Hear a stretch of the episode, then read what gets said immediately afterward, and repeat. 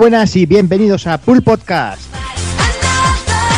Bienvenidos un mes más, 37 programa. Eh, y antes de empezar, eh, dejarnos que, bueno, habrá gente que estará esperando el retro de este mes. Bueno, como sabéis, eh, teníamos Retro Barcelona por medio y por cuestión de fecha la cosa ha sido complicada. También se ha fastidiado el audio que del programa, igualmente mm, el que grabamos allí en Retro Barcelona. Igualmente, como era un programa muy visual con el PowerPoint y todo eso, la verdad es que hubiera quedado un poquito raro en formato de podcast. Así que, bueno, que que quedará ahí en, exclusiva para la gente que nos vio en directo y bueno, veremos a ver a ver a ver si para otro año lo, lo, probamos primero porque la verdad es que fue todo un poquito desastre. Al, arrancar nosotros el tema de podcast no no. Luego contaremos un poquito cómo fue el tema de Barcelona. Y así que nada vamos vamos al programa un nuevo programa vamos al programa de actualidad vamos a empezar saludando al personal y empiezo a enseñar y muy buenas. Hey cómo estamos pues ya aquí de regreso de de haber hecho la visita a todos los amigos de Barcelona y haber podido estar con todos vosotros. Y bueno, y como bien dices, es una pena lo, de, del programa porque quedó muy chulo, pero también era cierto que era muy visual. Pero bueno, la pringada de ser los primeros, pero bueno, muchas gracias a todos los amigos que estuvieron por allí, que tuvimos a bastante gente, más de lo que yo esperaba, bastante más que, el año para el primer año, el primer año. Y muy bien, yo pensaba que la primera hora y todo eso y vamos a estar un poquito más tranquilos, más solos y al final hubo gentecilla y estuvo muy cachondo. Incluso tuvimos la intervención especial del amigo Saigon Onindu por ahí que le raptamos en un momento y estuvo, estuvo muy cachondo todo. Y nada, ya por aquí jugando bastantes cosas, estoy un poquito con overbooking de juegos y como dije que no me iba a comprar el Smash Bros. de, de Wii U, ahí estoy jugándolo. Sobre todo ahí ese criterio bueno. ¿eh? Ya sabes que mi criterio es nulo, pero totalmente nulo. Dejándonos llevar ahí por el hype, ahí. El no, hype ajeno, además. El hype ajeno, porque encima eh, tu pronóstico, que encima fuiste tú mismo, el que lo dijiste, cuando yo dije que lo iba a comprar, dijiste nada. En cuanto el moreno te diga cuatro chorradas de música, no sé qué, te lo compras. Y justo el viernes me dijo cuatro chorradas de la música y el viernes fui a por él. Y para adelante. Qué pena doy, chico. Sí, sí, totalmente. Pero bueno, eh, dejadme también, ya que tenemos, comentamos con Evil, déjame que salude también a Evil. Muy buenas, Evil. Muy buenas. Eh, ¿Qué tal? Aquí estamos liados. Joder, me he quedado un poco cortado y todo. El Loki estaba ya riéndome aún de que.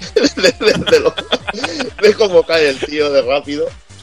Solo hay que decirle, ojo, tío, mira, músicas arrange de, de, Nintendo aquí a tope, fanservice a tope, y el tío ya, ya, ya cae. Pero bueno, es que es lo suyo, la verdad. Es, que, además se lo compra directamente con el amigo, ¿eh? el cabrón. Pero porque, a ver, a ver, a ver, era, eran, eran 6 euros más con el amigo. Digo, bueno, pues con el amigo, y ahí está. Por lo menos es bonita la figura de Mario, no es fea. No tiene tumor cerebral como el Kirby. No, no tiene tumor cerebral, no es como un cagarro ahí rosa, no, no está, bien. Joder, macho, definir a Kirby como cagarro rosa, tío. No, la, la figurita. La figurita, porque a mí me gusta mucho Kirby, hombre no me seas como, como el Rafa y los de Retro Albacete, unos cuantos que, lo odian a muerte, macho. Digo, no entiendo yo si es puro amor, Kirby, cojones. Bueno, pero vamos a lo que vamos. ¿Todo bien, Evil? Sí, muy bien. Aquí con, con mucho vicio por jugar.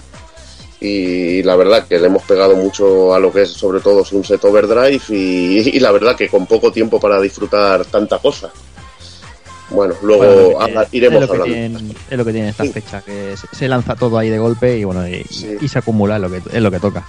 Y luego tocan dos o tres meses de un poco de sequía que bueno, la aprovechas para jugar a, las cosillas que tenías. Sí, sí, sí, sí.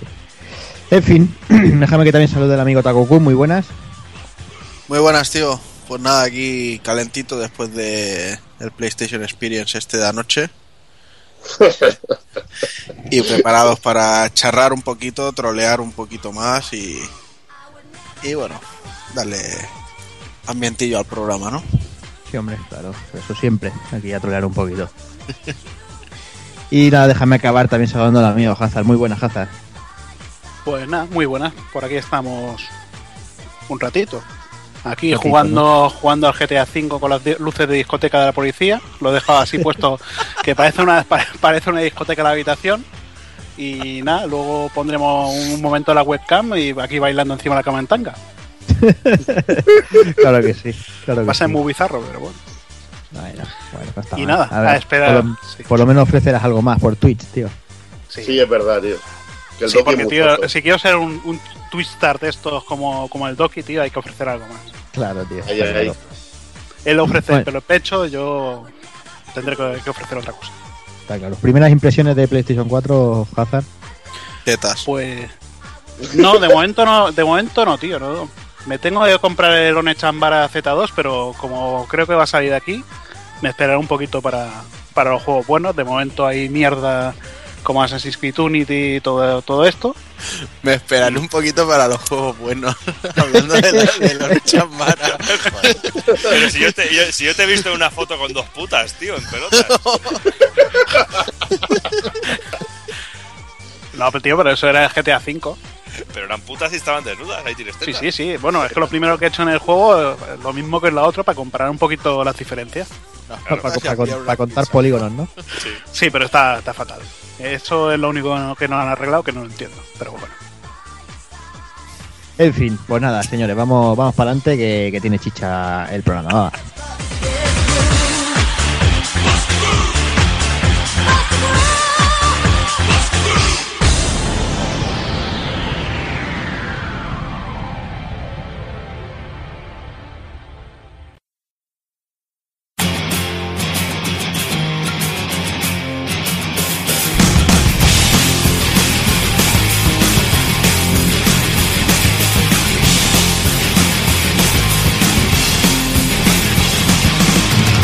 Y para el 37 programa, como siempre, comenzaremos con las noticias destacadas de noviembre de 2014.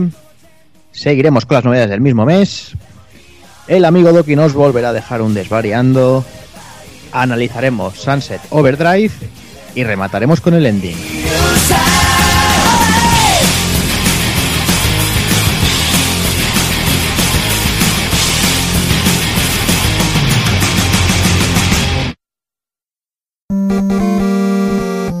pulpofrito.com. Me gusta.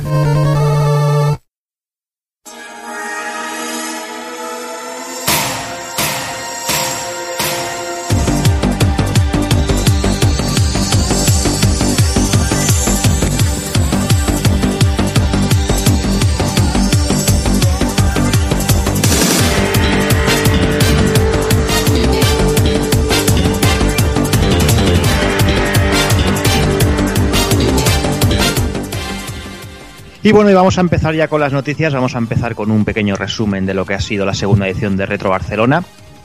Una edición que yo creo que, que se puede catalogar de eh, un, un éxito rotundo, por, por decirlo de alguna manera, con más de 8.000 visitantes y, y, bueno, esas cuatro toneladas de, de comida reca- recaptadas para, para el tema de, de videojuegos por alimentos, para el tema del banco de alimentos, que yo creo que ha sido un éxito absoluto y, y es, una, es una- como hemos dicho varias veces, es, es algo que bueno que, que el, que el proyecto tenía que, que girar alrededor de ello y la verdad es que, se, nota que, se ha puesto cariño en él. En cuanto al evento en sí, pues bueno, como ya sabéis, eh, muchas muchas cosas. Eh, no sé si alguien quiere comentar alguna cosita, tema de podcast, con nuestro programa perdido, nuestro primer programa perdido en el, en el limbo. Eh, Limited Edition, ya lo sabes. Limited Limited Edition, Edition. exacto. Exacto.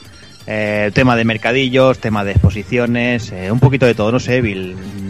¿Con qué te quedas? No sé, ¿con qué te quedas? ¿Qué, quieres comentar de, de Reto Barcelona? Así en plan Hombre, rapidillo. bueno, lo que supongo que os vais a quedar todos, sobre todo el ambiente y el quedar con muchos colegas que, que vienen ahí de, de fuera de- del país de Cataluña. Mm, bueno, que son, bueno, gente de que puedas quedar sobre todo con muchos colegas de, de aquí de, de toda España y, y puedas así ver a Doki y puedas ver a, a Rafa Valencia y los colegas de Rejugando y bueno, y un montón de gente, a Saigo que viene de, de Andalucía, pues bueno, el, el poder juntarnos allí todos, pues eh, eso es lo mejor y poder irte un momento a tomar unas cañas o, o lo que sea y, y disfrutar esas charlas y, y esas reuniones sobre todo. Y ligar, con la, y ligar con la chusa, no lo olvides. Eso por supuesto, tío, eso por supuesto. Y bueno, no sé, ya les digo, eh, tema de podcast, está nuestro programa, tenemos ahí gente, los amigos de Rejugando, tenemos a los amigos de Fase Bonus, también los amigos de Club Vintage, eh, muchísimas muchísimas ponencias. eh, Que, te olvidas y- el mundo del amarillo también, coño. ya lo he ay, dicho. perdón, mundo del Spectrum. Ah, lo has Bueno, he dicho. he eh, dicho fase bono, vaya, pero bueno, es fase- el mu- mundo del Spectrum, cierto. Que como, van, amarillo, como van de, como van de la mano, por eso lo, se, me ha ido, se me ha ido la pinza. Ah, pero yo tenía que trolear ahí, que estaba Doki hablando so- sobre, sobre lo bonito que es el amarillo en el Spectrum. por supuesto.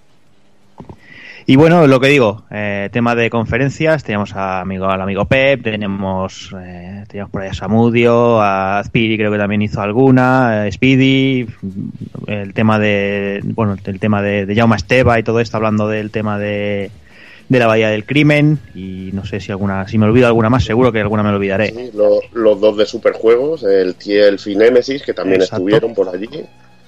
Exacto. Y bueno, y luego también otra parte importante fue la exposición, bueno, lo que sería la exposición de recreativa de Factory Arcade de Oaken Studio y los torneos, sobre todo.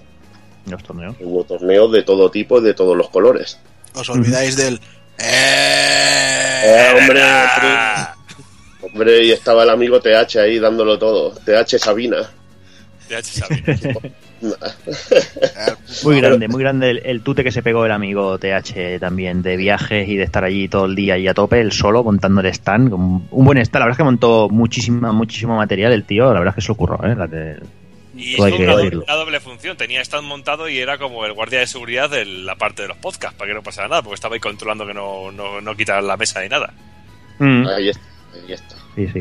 Pero, No sé, y yo, a- y yo a Mira. grandes rasgos, eh, eh, viéndolo un poquito y comparando con el año pasado, pues yo creo que sí que dio un salto bastante exponencial, sobre todo a nivel de charlas, y estaba todo bastante mejor eh, medido. Ahí era un espacio que yo tenía, la se- aunque era el mismo, en la, la misma localización, pero como estaba, estábamos puestos como al revés, todo, eh, el espacio era bastante más grande y aunque fue muchísima gente no tenías en ningún momento la sensación de que eh, estuviera todo tan petado que no podías ver nada. Había había espacio para caminar de sobra, quizá un poco el calor, que yo desde que entré empecé a sudar como una perra, pero pero luego... es que tú eres de Infernalia, coño. Claro, es que date cuenta, es que yo. Oye, y también tengo que agradecer que una vez que eh, al año que me abrís las puertas de, de vuestra zona, poder cruzar el muro también está bien de vez en cuando. No, la verdad es que, que hay que decir que hubieron varios problemas, mm, por decir- decirlo, por achacarlo a alguna parte a la gente de- del hub, del edificio. El tema de la calefacción que comentado, que se, se pidió varias veces que enchufaran aire acondicionado y no hubo maneras. Mm, el- la, la hora de cierre, que casi una hora antes obligaban, obligaron a todo el mundo a pagar teles, a dejar de vender y todo eso. Y también lo que se notó mucho también es en el tema de los pases y todo eso, que al principio se organizó un poco de follón y son bueno son cosas a, a mejorar para el año que viene pero bueno el resto yo creo no sé Talcocún cómo lo ves yo creo que más o menos el resto eh, ver. cumplió las expectativas Exacto, yo por una cosa, por una, o sea, eh, lo que fue el evento en sí y, y cómo se montó y todo, lo vi mucho mejor, lógicamente, que el primer año. O sea, fue un crecimiento natural y, y correcto. Sin embargo, creo que repetir de nuevo esta misma fórmula para el tercer año no funcionaría. Porque ya está, o sea, ya ha pasado una vez y ya ha pasado dos veces, entonces creo que mm, yo creo que incluso deberían de pensar dejar el, el Design Hood, que sí es muy cómodo, pero es un local demasiado caro. y y demasiado quizá- nazis también Y exacto, y demasiado nazis y quizá buscar algo, aunque sea un poco más modesto, tampoco necesitamos ese tipo de lujos, ¿no? Y ya poder eh, dedicar el- los fondos a, a traer a otro tipo de gente, porque sí, está muy bien traer a Aspiri y a Samudio, pero es que son los mismos de siempre. Entonces, y, y- y el pobre Samudio iba por allí a veces dando vueltas en plan, hola, ¿alguien quiere que le firme algo? estoy aquí, estoy aburrido. ¿eh? O sea, con, con Aspiri no hubo ese tema porque la gente iba como loca con el tape covers, pero no se sabe. Y, y quizá el año que viene pues le podría pasar a Aspiri, porque es que los vemos aquí, los vemos en Retro Madrid, los vemos un año sí, un año también. Sabes que está muy guay verlos, pero ¿por qué no intentar ir a, a algo más, no? Entonces dices, bueno, pues si puedes eh, recortar gastos de un lado y emplearlos en, en traer a otro tipo de gente, ¿sabes? Que, que aún así, bueno, que, que tampoco es que fueran ratas en ese aspecto, porque trajeron al, al de la abadía del crimen o el pecado original o yo que sé, La abadía del igual de estos que, que vivía Pecado en- original. que vive tú si quieres el pecado original Por supuesto, ladrón. que vive ahí en a tomar por culo donde los tornados, ¿no? En, en en algún sitio de estos. O sea, que me refiero que no, que no se fueron con chiquitas. Pero que yo creo que, que eso, que, que son cositas que, que tendrían que cambiar porque repetir mucho la fórmula puede, puede perjudicarles a ellos mismos y aunque haya funcionado hasta ahora, lo, lo suyo es que no, que no lleguen a caer en el error en ningún momento. Sí, pero Mm, yo creo sí. que, que está bien pensado porque el año pasado fue un poco como para tentar, para poner Exacto. la patita, y este año como para consolidar, y a partir de ahora, pues ya sabiendo que tienes un, un grupo de gente o una- unos números que seguro vas a mover para el año que viene, pues intentar dar una vuelta de tuerca, intentar innovar un poco, confundirse también, porque yo creo que estos eventos también hay que confundirse. Intentar hacer algo arriesgado, cagarla o no cagarla. Claro, traer al Rubius y esas cosas. Me jodas. No me parece una idea adecuada. No me parece una idea adecuada traer al Rubius. ¿Sabes? Pero, por ejemplo, Pero ahora a a nivel de recreativas, pues eh, había muchísima variedad para elegir recreativas. Pues estaban tanto los amigos de Oaken como los amigos de Factory Arcade. Teníamos también toda la zona del rincón de TH, que tenía un montón de, de máquinas del basurero, como digo yo, que me gusta llamarlas así. De máquinas que se van encontrando y repara el mismo por amor al arte y las tenía ahí colocadas para jugar. ¿Sabes? Que había muchísima variedad y veías ahí a la gente, pues todo el mundo jugando a Street Fighter, que es Kino Fighter, y luego Roberto y yo que estuvimos jugando a Babe, el cerdito valiente, que es mi noble también. La madre que os parió, tío. Es que era Luego- muy bueno porque la, gen- la gente estaba haciendo cola esperando para jugar y nosotros jugando al Baby de Cerdito Valiente, pero bueno. Es que sois crueles, tío. Y luego también comentar que había un montón de tiendas donde había bastante material a muchos precios. Había algunos que se pasaban un poquito, otros que eran más ajustados, alguna ganguilla había por ahí que y cosa interesante para, para poder pillar, pero bueno, no, no estaba mal. Había variedad y lo de limitar los juegos hasta la generación de GameCube, eh, Play 2 y Xbox lo vi bastante acertado, porque si no, traer juegos nuevos yo creo que hubiera desvirtuado un poco el evento. Yo incluso hubiera sido más bestia y hubiera cortado en Dreamcast o Play 2 tranquilamente. Pero bueno. Había más variedad, pero también te digo que los precios estaban algo más caros que el año pasado. Había Bueno, año pasado vi mejores Este, este año, este año lo que había era mucha basura de super en Japo, de estas que, que ni a 10 Sí. yens te los compras. Y, y estaban, nada, pues, eh, que tengo un montón de juegos a 5 euros. Y sí, pero es que estos juegos no los quiere ni tu abuela, macho. Ah, alguna ya. cosa, mira, yo, Sí, no, había, había cositas guays, pero ya, ya subían más de precio. Lo que pasa es, lo que, yo lo que vi muchísimo es esos juegos japos. Ya fueran de la Play 1, de la Dreamcast, de lo que fuera. ¿Sabes? En plan de estos de, va, me compro una caja por internet y que llegue lo que ha llegado. ¿Ves? Pero, No, por ejemplo, en ese sentido, en la parte de videojuegos por alimentos de Pablo Avilés, yo sí que veía, me dabas, te dabas una vuelta por ahí y veías cosas curiosas e interesantes, porque aparte de lo que habéis comentado de, de las, de los- las cuatro toneladas de alimentos, también la gente donó muchísimo material, pero muchísimo, ¿eh? Pero muchísimo. Sí, in- incluso Samudio y Azpiri donaron algunos. Bueno, eh, Samudio donó unos originales de, de Sí. su obra.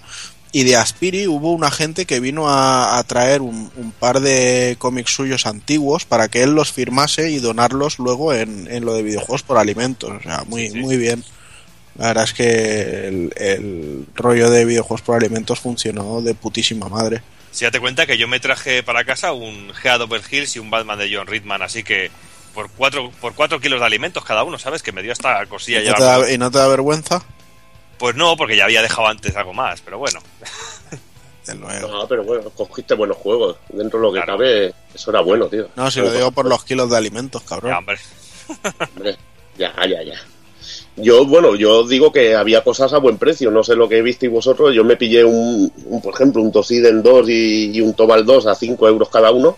Un Tosiden 2 Plus. Y bueno, me pareció bien, tío. Me ahorro el viaje a Japón, que vale una pasta, y estaban bien de precio. Luego había otras cosas que eran cebadas totales, tío. Claro, pero, pero- es como eh. es siempre en este tipo de eventos, tío. Mira, cuando tú y yo nos dimos el paseo con el megáfono, yo me llevé el, el Super Ghost and Ghost por 29 euros, que también estaba de puta madre. Joder, está de puta madre, sí, y tanto. Y, y bueno, lo- yo lo que más disfruté, también, una de las cosas que disfruté es irme con el megáfono con el amigo Doc y ahí a liarla por ahí, tío. Por supuesto. Eso me, me reí bastante, eh, Doc, y me lo pasé muy bien. Ya sabes que el Pool Podcast es el, el podcast más erótico festivo de Más la sexy. podcast. es el, el, más, es el más podcast sexy. Bueno, Eroti- erótico festivo, vale, pero sexy, ahora que la gente ya nos ha visto un par de veces las caras, no cuela. que sí, bueno, pero que con sí. el Doki sí, el resto pues Claro. ya no. El toque contrarresta el resto. Claro, tío. Y, En y- fin. y-. No, no, no, no, no. que, Es que, es que si no vais por sumisa. la rama y nos pegamos aquí todo el día, va. que- Dale. que sumisa el Borja. A que sí, es que iba a decir una burrada. Es que me ha cortado en el momento adecuado. Es que la- me ha cortado bien. Que encima, encima que te tiro flores, tío. Ay, que sí. Bueno, pues eso. Sea, sea como sea, yo creo que, que en, en términos globales, eh, bueno, que eso, que, la- que- que el evento ha sido un éxito. eh, a- a- se afianza, yo creo, desde la primera edición hasta segunda, yo creo que sí. Y como comentaba Taco Kun, yo creo que ahora es el momento de, subir un escalón más y ir un poquito más allá, seguir diferenciarse de, muchos de los eventos retro que hay al- a, lo largo del país. Y eso, intentar arriesgar un poquito y, forzar un poquito algunos temas. Yo creo que, que se darán las, las, las cosas para hacer y veremos a ver, a ver cómo evoluciona todo. Y bueno, vamos a por la siguiente noticia. Vamos a por la noticia que dice que Sony indemnizará a los compradores de Vita por publicidad engañosa. Os cuento un poquito de qué va la historia, y es que Sony ha decidido aceptar una denuncia eh, por publicidad engañosa que se interpuso la, Federal Trade Commission de los Estados Unidos de América. Y las acusaciones se basan básicamente en que Sony aseguraba que podríamos jugar a nuestros juegos de PlayStation 3 y PlayStation Vita, o sea, en PlayStation Vita gracias al uso a distancia, con además con Killzone 3 incluido cuando en realidad muy pocos juegos eh, son compatibles y Killzone 3 jamás se actualizó para ello. También se acusa a Sony de publicidad engañosa por hacer ver que podríamos jugar online con buenos resultados a través de la conexión 3G o la funcionalidad del juego cruzado que tan solo se vio en algunos títulos. Por todo esto Sony bueno, se verá obligada a pagar 25 dólares en metálico o 50 dólares en saldo para PlayStation Network. A los compradores de Vita, a todos los compradores anteriores al mes de junio de 2012. Pero bueno, como ya os podéis imaginar, no os emocionéis mucho porque esto es solo para solo válido para las consolas vendidas en Estados Unidos, como suele pasar estas cosas, que solo estos, estos tipos de, de denuncias solo, solo llegan a buen puerto en, en América y, y en el resto del mundo se la pasan por el forro. No sé si esto puede, puede presentar un precedente. No sé, Evil, ¿cómo ves el tema de.? de- porque, bueno, esto de, de- de engañarnos, de la publicidad engañosa, la vivimos día sí día también, vamos. Bueno, joder, desde la época del Spectrum que te ponían las fotos de la recreativa y luego te veías el juego en casa y decías, joder, esto no es lo mismo que sale detrás. Bueno, esto en América es el país de las demandas, que más de una e incluso muchas de un nivel absurdísimo han llegado a cobrarse. No es No, extraño no, que pasen no estas hay que cosas. olvidar la, la maravillosa de, de McDonald's, de, de que por eso pone ahora en los cafés cuidado que quema. Porque una señora cogió el café y se lo metió entre las piernas el potorro con el coche y entonces se quemó y se lo derramó por encima y los denunció y ganó. Porque, porque no ponía que quemaba. A ver, hija de puta, estás viendo el humo que está hirviendo. Y aún así te lo vas a poner entre las piernas. Bah, pero bueno, así son allí. Me has cortado todo el rollo, Evil, ya no saben lo que estaba diciendo. No, no, no, no. Es que poco más hay que añadir, que es el país de las demandas y aquí es más raro que, que haya una demanda de este tipo. Eh, la verdad que también lo del anuncio de la compatibilidad esta, si lo han cumplido con varios juegos, ya podrían salir más o menos libres de, del rollo. Y no sé, son demandas de estas, como hemos dicho, que son absurdas que hacen en Estados Unidos y las suelen cobrar, que es lo mejor. Mm. Doki, no sé si tú te acuerdas de, de alguna a- algo publicidad engañosa además de lo que comentaba Evil. No sé si, si, tienes pues- alguna ahí clavada, clavadita. Yo lo que tengo clavado es sobre todo lo que lo que ha comentado antes de eh, la época del espectro y todo eso con, la, con los pantallazos no de recreativa, sino los pantallazos de Amiga. Que era Mm. muy heavy, que te, que te ibas encontrando, que el juego que te comprabas, pues si te veías las imágenes de la Amiga con muchos colores, todo muy vivo, y luego te encontrabas con los juegos, pues lo que era en Spectrum. Pero bueno, aquella época también como éramos más críos y éramos más ingenuos y, y nos conformábamos casi con cualquier cosa, no es como esta época que estamos viviendo ahora mismo, que nos quejamos de las cosas antes de que pasen y antes de verlas, pero pero es, es- Mm. es con lo que me quedo y lo que lo que tengo clavado de siempre. Sabes que ahora se, se, cuenta a modo de anécdota, pero en, el- en su día tocaba un poco las pelotas porque realmente comprabas a ciegas. Mm, sí, claro, está claro. Pero bueno, pues nada, pues esto quizás siente un precedente y bueno, intentarán, supongo que las campañas publicitarias no, no inventarse demasiadas cosas, o, o sí, no lo sé, seguirá la cosa como hasta ahora. Vamos a por la siguiente, vamos a- al tema de Ubisoft y las reviews de The Crew, que seguramente habréis leído por muchas, en muchos sitios, eh, que Ubi ha anunciado que las, las, las copias de prensa de The Crew solo se, darán el mismo día que de salida del juego, que no se, no se avanzarán la- las versiones finales hasta, el día de salida. Eh, Ubisoft eh, se ampara en la decisión en diciendo que han tomado esto porque el juego tiene un carácter, como podemos decir, de un poco de MMO del título y bueno, creen que no es posible que se analice el título en este estilo antes de- del lanzamiento, o cuando, cuando los servidores estén llenos de gente y, sea la, la experiencia completa, eh, como se suele decir. es algo que, que ya pasó hace unos meses, con, cuando empezamos a ir las notas con Destiny y todo esto, que también eh, se, también hubo quejas de- desde Bungie diciendo que bueno que se tenía que, que esperar la gente a jugarlo, a, a ver amplitud del título y todo esto. Y bueno, y aquí se abre el debate de siempre. Eh, los juegos hay que analizarlos, yo creo que sí. Hay que analizarlos una vez se, se han terminado, ¿no? O sea, a ver, sí que hay juegos que es un poco complicado, ¿no? Un MMO, la verdad es que es, es difícil, ¿no? Eh, Terminarlo porque ya que no termina. Pero bueno, yo creo que hay que, hay que Takokun, hay que llevar un, unas- un montón de horas a la espalda, ¿no? Para, para poder analizar un título, pienso yo, porque la, la primera impresión puede ser que después de 10, 12, 15, 20, 30 horas Exacto. se diluya y luego digas, pero qué puta mierda. Sí, sí, co- completamente de acuerdo. O sea, si vas a analizar un juego, analiza el juego, no, no dos horas de él, ¿sabes? Eh, y más eso, bueno, lo- como decimos, hay juegos que sí, que te duran un suspiro y a lo mejor con jugarte la mitad ya dices, eh, ya sé, lo, está todo vendido, ¿no? Pero aún así, si, aunque no cuentes la historia, si estás analizando parte de la historia del pues lógicamente tendrás que conocer cómo, cómo se desarrolla todo y cómo va a acabar todo. Entonces, pero bueno, ya sabemos que a veces las, las revistas grandes necesitan tener el, el análisis antes que nadie, incluso Mm. si puede ser, eso- si puede ser 10 minutos antes del embargo, 10 minutos antes, porque así son visitas, las visitas es tráfico y el tráfico es dinero. Claro. Pero bueno, eh, no sé, yo veo sí. bien que, que la compañía haya decidido que hasta que la experiencia no es completa no es analizable. Y, y que bueno, que la gente tiene que esperarse una semana en vez de comprarlo de salida porque quieren esperarse a leer reviews. Vale, era un riesgo que había que correr, ¿no? Y ya está. Sí, Bueno, además es, es- Espera un segundo. David, no, nada, puntualizar nada más lo que lo que comentaba lo que comentaba Takokun, que es ahí donde yo quería llegar.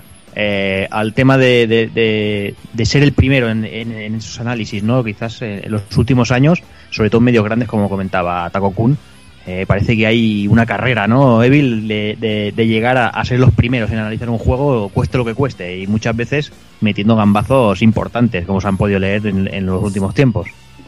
iba a entrar en eso, pero bueno, un poquito cambiándolo de otra manera. Porque ahora ya ha llegado a pasar que a juegos como Halo, no sé si Meti o, o Vandal, le han bajado dos puntos a la nota por el online al ver, al darse cuenta, analizaron el juego, lo jugaron online con los servidores, me imagino que vacíos y todo esto, y no tuvieron problema, y lo han tenido que analizar después de que pasara todo el follón que han tenido con el juego online. Pero ya, ya, ya estás metiendo palabras mayores, ya estás hablando de medios que analizan el vídeo de gameplay de Street Fighter V diciendo vemos que Ryu tiene su clásico puño flojo Tatsumaki. Pero es que, es que han tenido que coger la nota y luego hacer un anexo quitándole dos puntos, tío, al juego directamente. Dices, joder, ¿y esto? No sé, es que queda fatal.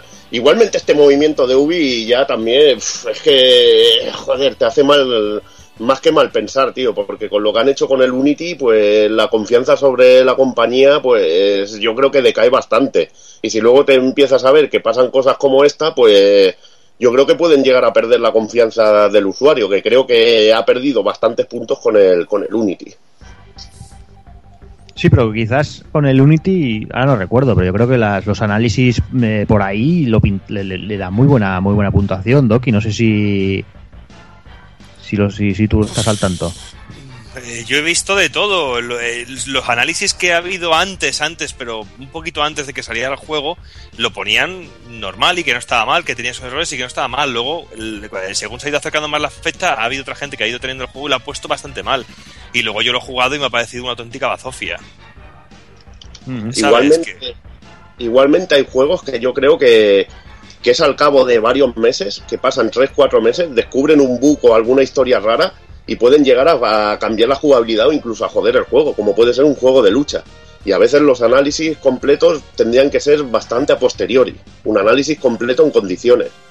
Pero bueno, eso ya son historias y ya pajas mentales, tío. Yo pienso... También hay que decir que a veces sí es cierto que a lo mejor te llega el juego y a las dos semanas te, llega un email de ¿te acuerdas que te envié tal juego? Eh, lo vas a analizar porque de la compañía me están pidiendo ya que, que envíe los reportings y tal. Entonces a veces sí que te puedes ver un poco presionado, pero aún así dices, bueno, a ver, me llegó hace dos semanas, ok, he tenido dos semanas para probarlo y analizarlo. ¿Que me hubiera gustado tener más tiempo? Ok, pero has tenido tiempo para, para probarlo. Pero eso del día 1, aunque te llegue el día 1, de decir, no, no, a mí me llega hoy, me tiro toda la noche y luego hago un análisis que es que son tres párrafos aparte. O sea, es que para hacer ese análisis no, no hace falta nada. Entre, entre, que buscan los datos de Wikipedia y dos tonterías más, ya, ya lo han rellenado. Claro. Uh. Claro, es que vamos a eso, ¿no? A las compañías también les interesa que a día uno del lanzamiento estén los análisis ya puestos, porque todos habéis visto 50.000 veces el típico no sé qué juego, 98 sobre 100 en Mary Station, un 7 no sé dónde, no sé cuántos, ¿sabes? Ellos mismos se, se, autoalimentan, ¿no? De ese tipo de, movimientos. Yo creo que, bueno, que todo, todo es una rueda, ¿no? Yo creo que Ubisoft quizás es un es una reprimenda por el tema de Unity, quizás. a mí me da esa sensación, ¿no? Que es que es más un pues mira, me ponéis a parir, pues ahora os vais a joder. Y el de Crew lo vais a jugar cuando todo Cristo. no sé si, si puede venir por ahí los tiros, porque bueno, realmente es lo que tú dices, Takokun. Eh, normalmente ellos quieren a día uno los análisis online ya, sobre todo en las grandes, en las grandes webs para eso, porque claro, les interesa, les interesa estar ahí eh, en el candelero desde el minuto uno. Y nada, si nadie quiere añadir nada más, no sé si Hazard, que lo veo muy callado, no sé si sigue jugando a GTA, si se ha dormido o estás por ahí, Hazard. Sí, bueno, estoy aquí, pero es que de Ubisoft ya después de lo que nos ha hecho últimamente entre el Watch Dogs, el Unity y lo que nos espera con, su próximo lanzamiento, el, la mierda esta Rainbow Six del Siege, como se llame, y no sé. Es que la, compañía últimamente está muy, muy mal. Y el tema de que, de que los análisis se hagan después de que salga el juego, hombre, por una parte al ser un multijugador, pues lo veo más normal que fuera un juego de un juego de lucha, bueno, de lucha así online aún. Pero bueno, dentro de cabe, que le den por culo a Ubi y, a EA. Muy bien, pues ha, quedado clara tu opinión. Bueno, pues vamos ya, vamos con la siguiente, vamos con ese 20 aniversario de lanzamiento de la primera PlayStation en Japón, 3 eh, de diciembre del 94, hacia, hacia aparición esa, esa consola que quizás es, es, uno de esos puntos de inflexión en el, en el mundo de los videojuegos y vamos a hablar un poquito, vamos a hacer nuestro pequeño homenaje desde aquí. Eh, bueno, vamos a ir empezando la consola eh, con casi 104 millones de consolas vendidas. Y como todos sabréis, eh, PlayStation surgió a, a, partir de ese, de ese CD de Super Nintendo, esa unidad de CD de Super Nintendo fallida. Y bueno, pues claro, como sabéis, en 1988 Nintendo y Sony pelean por, por el acuerdo económico, por el tema de, de las de, los porcentajes que se tenía que llevar cada una sobre las ventas rompen totalmente y como ya sabéis eh, las, los, las ex se portan cada vez eso, es lo peor no tener un ex en contra a mala leche es lo peor que puede pasar y fue lo que pasó aquí. Sony se cabreó y cogió el proyecto que tenían en marcha el funcionamiento y dijeron oye pues vamos para allá y como una buena novia despechada decidió darle por culo hasta, hasta morir a, a Nintendo y, cogieron ese proyecto y crearon, eh, lo llamaron eh, PlayStation X, como todos sabéis, y crearon PlayStation. Eh, ¿Por qué no decirlo? Yo creo que, PlayStation, Evil, es, es la primera consola de masas, no es la primera consola que empezó a venderse a lo loco, quizás por un poquito de, mezcla de todo, ¿no? Quizás por esos 100 dólares menos que de precio de salida que Saturn, quizás por el tema de piratería que yo personalmente creo que es uno de los de las grandes bazas que tuvo que tuvo Sony no no sé si, si estás de acuerdo. Bueno sí en parte sí. Bueno la primera consola en masa bueno ya sabes el caso de también de la Famicom y de la NES que también se vendió como rosquillas. Pero bueno fue la ganadora de su generación con diferencia ganadora de su generación con diferencia y bueno y sobre todo para este país yo creo por ejemplo fue también un punto de inflexión porque Mm, la, Nintendo, la NES sí que fue una consola vendida en masa en Estados Unidos, pero aquí no se vendió en masa. Y yo creo que la, aquí sí NES se vendió en masa. Sí, NES lo estoy mirando y son 60 millones de consolas vendidas, o sea, es la mitad de, PlayStation, casi casi. Pues eso, a eso me refería. Sí, pero aparte de lo que tú dices, Evil, que mejor también que fue que se vendió como resquilla, sí que se vendió muchísimo, sobre todo en otros territorios. Eh, yo creo, creo que con PlayStation ya fue algo como a nivel mundial, a nivel global. ¿Sabes? que, fue, que fue muy bestia. Es que date cuenta que yo siempre lo digo cuando hablo de este tema, que es que pasamos de las consolas, llamarlas Nintendos, tener un Nintendo en casa, tener una Play. Yo creo que eso que puede sonar muy cani y muy tonto, realmente es una marca diferencial de lo que significó la salida de esta consola. Porque date cuenta, ahora, ahora cuando hablas con la gente no te dicen eh, que voy a jugar a la Nintendo, no, voy a jugar a la Play. Y a lo mejor están jugando a una están jugando a la Xbox, pero van a jugar a la Play. O han quedado para jugar a la Play. Y yo creo que acertaron de pleno, sobre todo en el nombre de la, de la consola, que es un nombre que tiene mucho gancho. Y ya se ha quedado, mira, ahí es un nombre de marca potentísimo hoy en día. Yo creo que Nintendo ha llorado muchas noches. Sí, seguramente. Seguramente. Aparte que ya eh, una compañía tan potente como Sony, una multinacional bestial, eh, soportando, bueno, dándole soporte a su consola, pues la verdad que se tradujo en, en la manera de llevar el negocio y supo quedarse con exclusividades de puta madre, supo quedarse con Final Fantasy VII, supo quedarse con Resident Evil 2 y fueron cosas que aparte de, de la popularidad y, y del sistema fácil de programar, que en 3D era una pasada y los 3D empezaban a pegar fuerte y era lo que, lo que se ponía de moda, pues le ayudaron a, a ponerse en la cresta de la ola y, y ahí está. Mucho, Que además, mucho- ahora, que lo has dicho, perdona Borja, Final Fantasy VII también se fue para Sony por una rabieta de Nintendo con Square.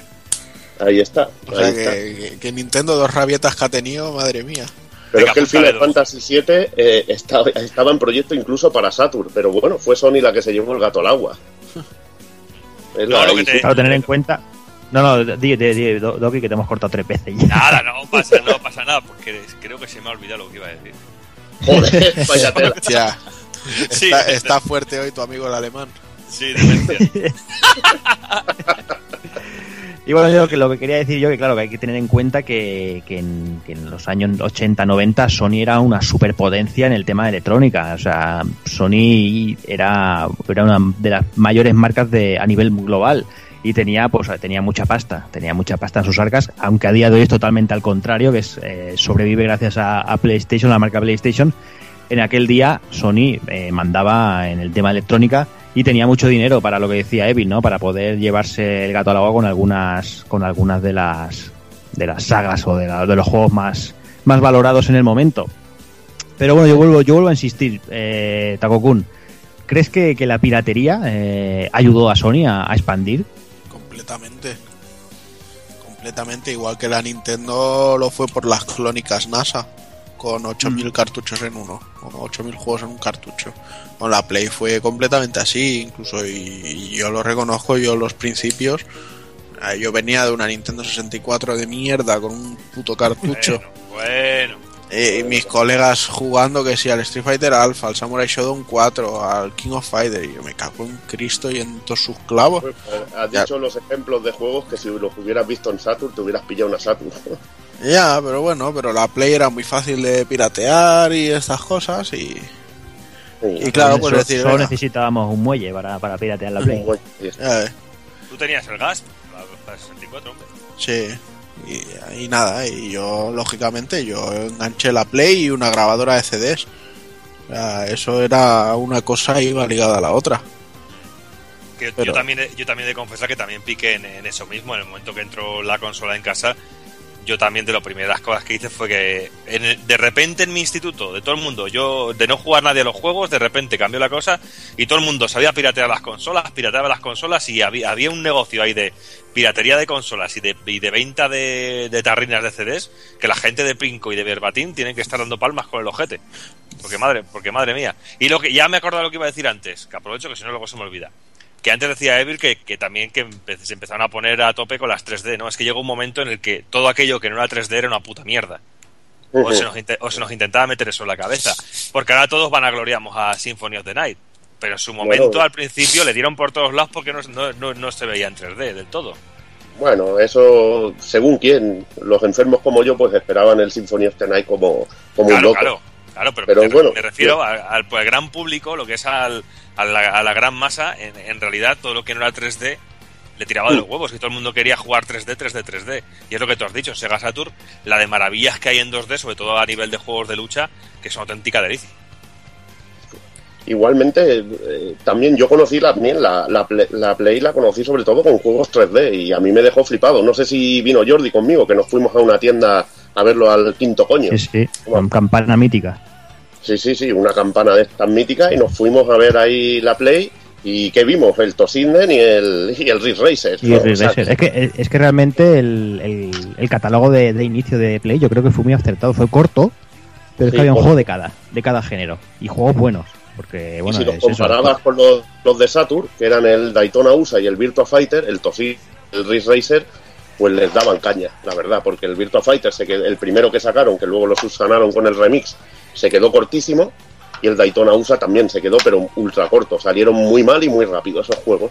Y veías el Ridge Racer que estaba de putísima madre, el Tosiden que estaba de putísima madre, pues yo creo que eso también son cosas que iban golpeando y que a la gente pues le iba llamando muchísimo.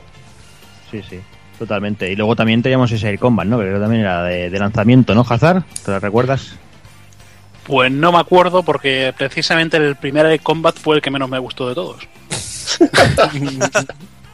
Lo jugué en Pero casa de que un... ¿Eh? Anda que no disfruté yo con el Ace Combat, tú, con el juego. No sé, ahí. a ver, yo- yo lo jugué en casa de un colega que era un pesado, que su madre nos daba patatas fritas de estas caducadas.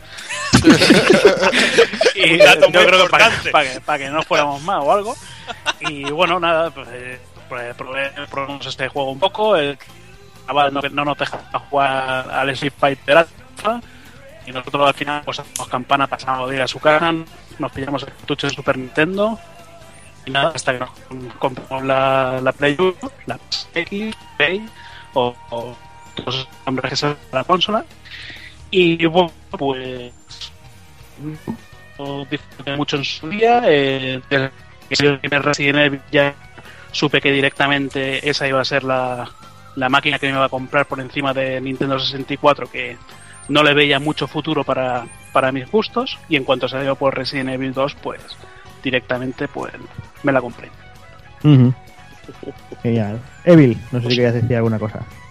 Sí, que bueno, eh, también tiene la fama de que es una consola en 2D no tan capaz y la verdad que al principio salieron jueguecillos 2D que eran muy interesantes. Yo recuerdo con gran cariño el Rapid Railroad, Gunner's Heaven, que es un juego que salió también de, de inicio por aquí en, con la con la y es un juegazo, un auténtico ahí, un rollete ahí Gunstar Heroes y, y- y que estaba de la puta hostia. Y también salió el Raiden Project, que llevaba los dos primeros Raiden de Matamarcianos y estaba también de la hostia. Y luego fueron saliendo joyas, Street Fighter Alpha, que estaba muy bien, luego el Alpha 2 ya empezaron los recortes y estas cosas, pero bueno, es una consola competente en 2D y juegos Mm. como el Castlevania Symphony of the Night o el Gradius Gaiden o muchas cosas que salieron lo demuestran. Quizá no Mm. tanto como la Saturn, pero estaba muy bien. Y en 3D pues funcionó muy bien y sobre todo por la facilidad de, de programar y la cantidad de juegazos que, y catálogo que tuvo, pues la hicieron que fuera la consola la consola ganadora de, de su generación. Claramente. También, también los de Struck Derby empezaron aquí, ¿no? Fue. Sí, sí, sí. Los Wipeout, también todo lo de Synopsis salía de juegos de coches, que estaba de la hostia. Y el, te- y, el, y el primer Tekken también estaba, el Tekken 1, o todavía no Sí, salió? también. Y hombre, el primer Tekken también. Sí. Los Tekken también dieron mucha fama, siendo el Tekken 3 el, el pináculo. Y bueno, y sobre todo del catálogo de, de Play, destacar los RPG, o no, Takokun, que aquí tenemos, creo que Square estaba en la época gloriosa. Ya ves, ya ves. Tenía, tenía muchísimos títulos, lo que pasa que, bueno, el, el tema del 3D a- me, me tocó un poco la, la moral. En- No sé, lo veía tan feo todo, esos polígonos cutres, esas caras sin ojos del Grand Stream Saga y cosas así. Pero bueno, de todas maneras, a las primeras épocas me parece fue más bien Konami, ¿no? Quien, quien sacó muchas cosillas, como el Azure, el Azure Dreams o el Azure Dreams ya fue en Play 2. No, en Ah, Play, en Play 1. 1, Play 1, sí, sí. Sí. Y cositas así, hasta que ya, bueno, llegó el, el bombazo de, del Final 7 y cualquier tonto del hijo del vecino ya sabía lo que era un juego de rol y, y tenía que tenerlo, porque como salía por la tele, Ya ves. Y bueno, ya que empezamos hablando de juegos, eh, los juegos más vendidos, eh, bueno, eh, como podéis imaginaros, el, el primero, el top es Gran Turismo, la primera entrega con casi 11 millones de copias de unidades vendidas, seguido de, de Final Fantasy VII con 9, con 9 millones 700 mil y eh, termina el top 3 Gran Turismo 2 con 9 millones, casi 9 millones y medio. Eh, unas ventas, la verdad que bastante, bastante potentes, ¿no? Después tenemos cositas como Final Fantasy VIII en el cuarto, tenemos los Crash Bandicoots por ahí en quinto, séptimo lugar, y en octavo también, Tekken 3 sexto, eh, Driver, Driver noveno, eh, Driver, atención a Driver. Y cositas como por ejemplo Metal Gear Solid en décima posición con 6 millones y Resident Evil 2 también con 5 millones 800.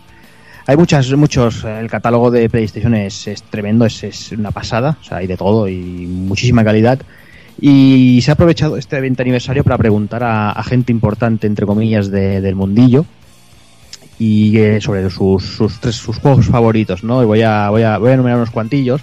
Tenemos por ahí, por ejemplo, a Yoshida, le preguntaron a lo que es el presidente de, de Sonic Worldwide Studios, y él habla de Ape Escape, habla de Gran Turismo y Crash Bandicoot 3. Después por ahí tenemos a, a, Neil Druckmann, del director creativo de Uncharted 4. Él dice que los juegos que más le marcaron fueron Metal Gear Solid, eh, Castlevania Symphony of the Night y Resident Evil, casi nada. La Santísima Trinidad, podríamos decir, la de, de PlayStation. Tenemos también a Cory Bar Bar Barlock, que casi se llama Balrock, eh, que es un director creativo de Sony Santa Mónica, que también eh, menciona Symphony of the Night, el Tony Hawk, eh, un juego que, que, marcó mucho también a, mucha, a muchísima gente, y Silent Hill. También tenemos por ahí al señor Tim Schafer, ya sabéis, el, el CEO de, de, Double Fine, que habla de Tomb Raider, del primero, habla de Final Fantasy VII y se acuerda también del gran Parapa de Rapper. Y tenemos para finalizar al señor Keiji Inafune, como ya sabéis, ya sabéis que es el padre de, de, Rockman y bueno, ya está con otras historias y con sus con sus Kickstarters ahí, con sus crowdfunding ahí sus sacando sacando millones, eh, que menciona Resident Evil, Silent Hill y también eh, Parapa de Rapper. Yo sé que es, es complicado, pues algo muy muy chungo, eh, acordarse de pocos juegos, pero bueno, no sé, Evil, eh, sí que va, un poco de barra libre y pues sí que decir lo que te salga luego, va oh, es que cuesta, cuesta elegir. Mira, por ejemplo, un poquito así por género. En plataformas me quedaría con uno que me marcó mucho, que fue Clonoa, Door to Phantomile, de Namco, que lo considero el mejor plataforma de Play, porque me encantó y, y, lo disfruté, pero cosa mala. Le saqué todos los secretos que, que podía sacarle y juegazo de, de la hostia. Eh, luego también en, en Matamarcianos el Einhander, que es un matamarciano muy, muy espectacular. Tremendo, tremendo un poquillo paradillo, pero tenía, tenía cosas, la verdad, chulísimas. Y en aquel momento te dejaba roto con ese aspecto que, mostraba el juego, la verdad. Eh, luego en RPG, pues es que ahí, ahí Square a tope, tío. Final Fantasy VII son más de 100, más de 100 horas de juego. Final Fantasy Tactics con su música, impresionante. Luego Xenogears, el Background Story, que eso es espectacular. Parasite eh, y luego el mejor juego de el mejor RPG que seguramente haya jugado que es Xenogears. Eh, increíble. Luego también tenemos el Castlevania el Symphony of the Night. Eh, juegos de lucha que salieron muchísimos también en 3D y, y, un largo etcétera. Es que no sé qué decirte. Por ejemplo la mejor música que considero también de, de Play es la del Tosinen 2 que tiene la mejor banda sonora para mí de, de toda la consola y infinidad mejor, de juegos Sí, para mí es la mejor, es que es espectacular. Hay 7 ocho temas así rockeros. Es el tipo de música que me gusta para un juego de CD. Y, y me encanta, me encanta. Son, son palabras mayores. Eh. Sí, sí. A mí me gusta muchísimo. Hombre, puede que las haya mejores, pero es que en ese juego se reúnen 7 ocho canciones de esas que, que, tienen lo que me mola. Que tienen mm. ritmo y que, y que tienen algo que me, que me, que me encanta. Y la verdad que es una banda sonora que, que recomiendo muchísimo. La del mm. Tosidendo parte del juego estaba bastante bien en, en el momento salir. Ha envejecido mal, pero, pero estaba bastante bien. Y de conducción los Racer, que bueno, tú ya lo sabes, que tú y yo nos hemos pegado ahí unos piques con el coche negro y el coche blanco que no son normales. Sí, sí, con, esos derrapes era... de, con esos derrapes del torete y el vaquilla que eran espectaculares. Enfermedad en estado puro, vicio, vicio, vicio, vicio insano, en tío, estado era Racer. Eh, Takokun, va, voy contigo un poquillo, va. Pues yo, ¿qué te diré? Pues juegos de lucha le di a muchísimo, todo de importación tiraba. Eh, juegos 2D como los King of Fighters, aún con sus limitaciones. El King of Fighters Kyo, que me enfermé a lo bestia y fue el primer juego que tuve en Play. El Critical Blow en 3D era muy sencillo, pero también me gustó bastante. Era con jugabilidad así en 2D. El Rival Schools fue para mí de lo mejor que, pude probar en, en, la consola. También los Street Fighter X de Arica me, me gustaron muchísimo. Les pegué muchísimas horas en, en el modo eh, Trials este de hacer diferentes combos. Eh, luego RPGs, bueno, que decir, mi favorito Chrono Cross, o sea, por encima de todo o teníamos cosas muy interesantes de Sony como los Wild Arms, el Legend of Dragoon o el, o el Legend of Legaia que a mí también me gustó muchísimo esa mezcla de RPG y, juego de lucha. Volviendo a la lucha, eh, teníamos también el primer Guilty Gear, ya lo pudimos ver en, la Play 1 y era bastante resultón así con, sus gráficos eh, rollo anime. No sé, yo creo que han pasado muchísimas franquicias geniales, los Crash, el Spiro, aunque a mí no me, no me llamasen, pero también consiguió muchísimo, los Tombi que eran absolutamente geniales no sé, yo creo que ha sido una consola completísima en todo y, que todo el mundo e, es, muy difícil que no haya encontrado un, plantel de juego lo suficientemente grande como para decir esta era mía. Mm. Hazard.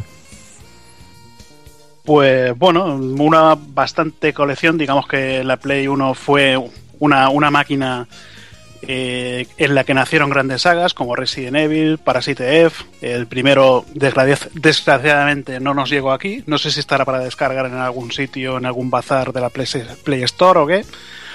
Pero yo creo que tarde o temprano eh, todos jugamos esos juegos gracias a la piratería. Eh, ahora con, los chips y todo nos, nos podemos los podemos comprar y nada, pues juegos juegos así que recuerde, por ejemplo, el, el primer Code Delca, eh, bueno, el Code que fue el primer juego de, de Sagnoth. Eh, después sacó los South Warrior, eh, joder, los South Gears para, para Play 2. después teníamos cosas como de Eidos como el Fear Effect, que era una especie de Resident Evil, pero con personajes dibujados. En un principio no me hace mucha gracia, pero dentro de que cabe hay que lo considera un clásico. La saga eh, de Septim también nació aquí, eh, con el Septim 4 que ha salido recientemente para Play 3. Y otros juegos de estos de los que me gustan a mí, por ejemplo, los Baku, Bakuso de Kotora de Ensetsu, una, una pedazo de banda sonora que tenía de, los camioneros en Makara japoneses. El Drivers, Drivers Dream, que es un juego de, buzo que a mí me flipaba en su tiempo. Y nada, creo es una máquina que tiene muchos muchos juegos, una gran variedad y como decís que, que cualquiera puede jugar, cualquiera la conoce por eso, porque puede elegir lo que quiere para jugar. Te escucha un pelín mal, Hazard, intenta ver si, si no estás ahí descargando, descargando actualizaciones de Play 4 a tope. Eh, eh, no, el porno de jirafas, tío, espera. Hostias, eso es nuevo, eso no lo conozco, eh. Pasa, pasa. Sí, Pausa, pausalo, pausalo. Doki, va, voy contigo. Bueno, pues yo, como siempre que digo cuando hablo de PlayStation, yo llegué bastante tarde. Yo llegué ya con la consola muy avanzada y, y muy metida ya en harina y con un catálogo que realmente echaba para atrás y realmente casi todo lo que pude jugar fue en su versión verbatim. Pero bueno, tengo muy buenos recuerdos de juegos que ya habéis dicho casi todos vosotros, tanto de la saga Crash, que me encantó, que me encantaba desde el primero hasta el tercero, sobre todo el tercero que me pareció una salvajada me lo pasaba como un enano viendo las muertes, con cada enemigo que te mataba tenías una muerte diferente o cada situación. La saga Resident Evil, el Parasitive 2, el 1 no, no llega a jugarlo, no, no, no, lo llega a tocar. Luego también juegos como Apocalipse, de, con, el amigo Bruce Willis, también me dio mucho, mucha diversión, me lo pasé como un enano con ese juego.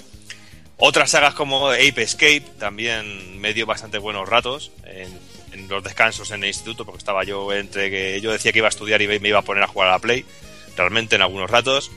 Y luego también pues RPGs como Final Fantasy VII, que me lo pasé también bastante bien con él, aunque no me termino de calar del todo. También Final Fantasy VIII, que me gustó mucho menos. Y Final Fantasy IX, que no me gusta para nada. Eh, pero bueno, eh, en realidad, como siempre digo, los juegos que me marcaron un poquito por lo que puse en la, en la entrada que hicimos, que hemos hecho para, el, para la web, eh, el Parapa de Rapper, que, que me ha seguido dando ratos de cachondeo y de, y de buen rollo hasta bien entrada a PlayStation 2, porque yo he seguido jugando a ese juego una barbaridad porque me encanta.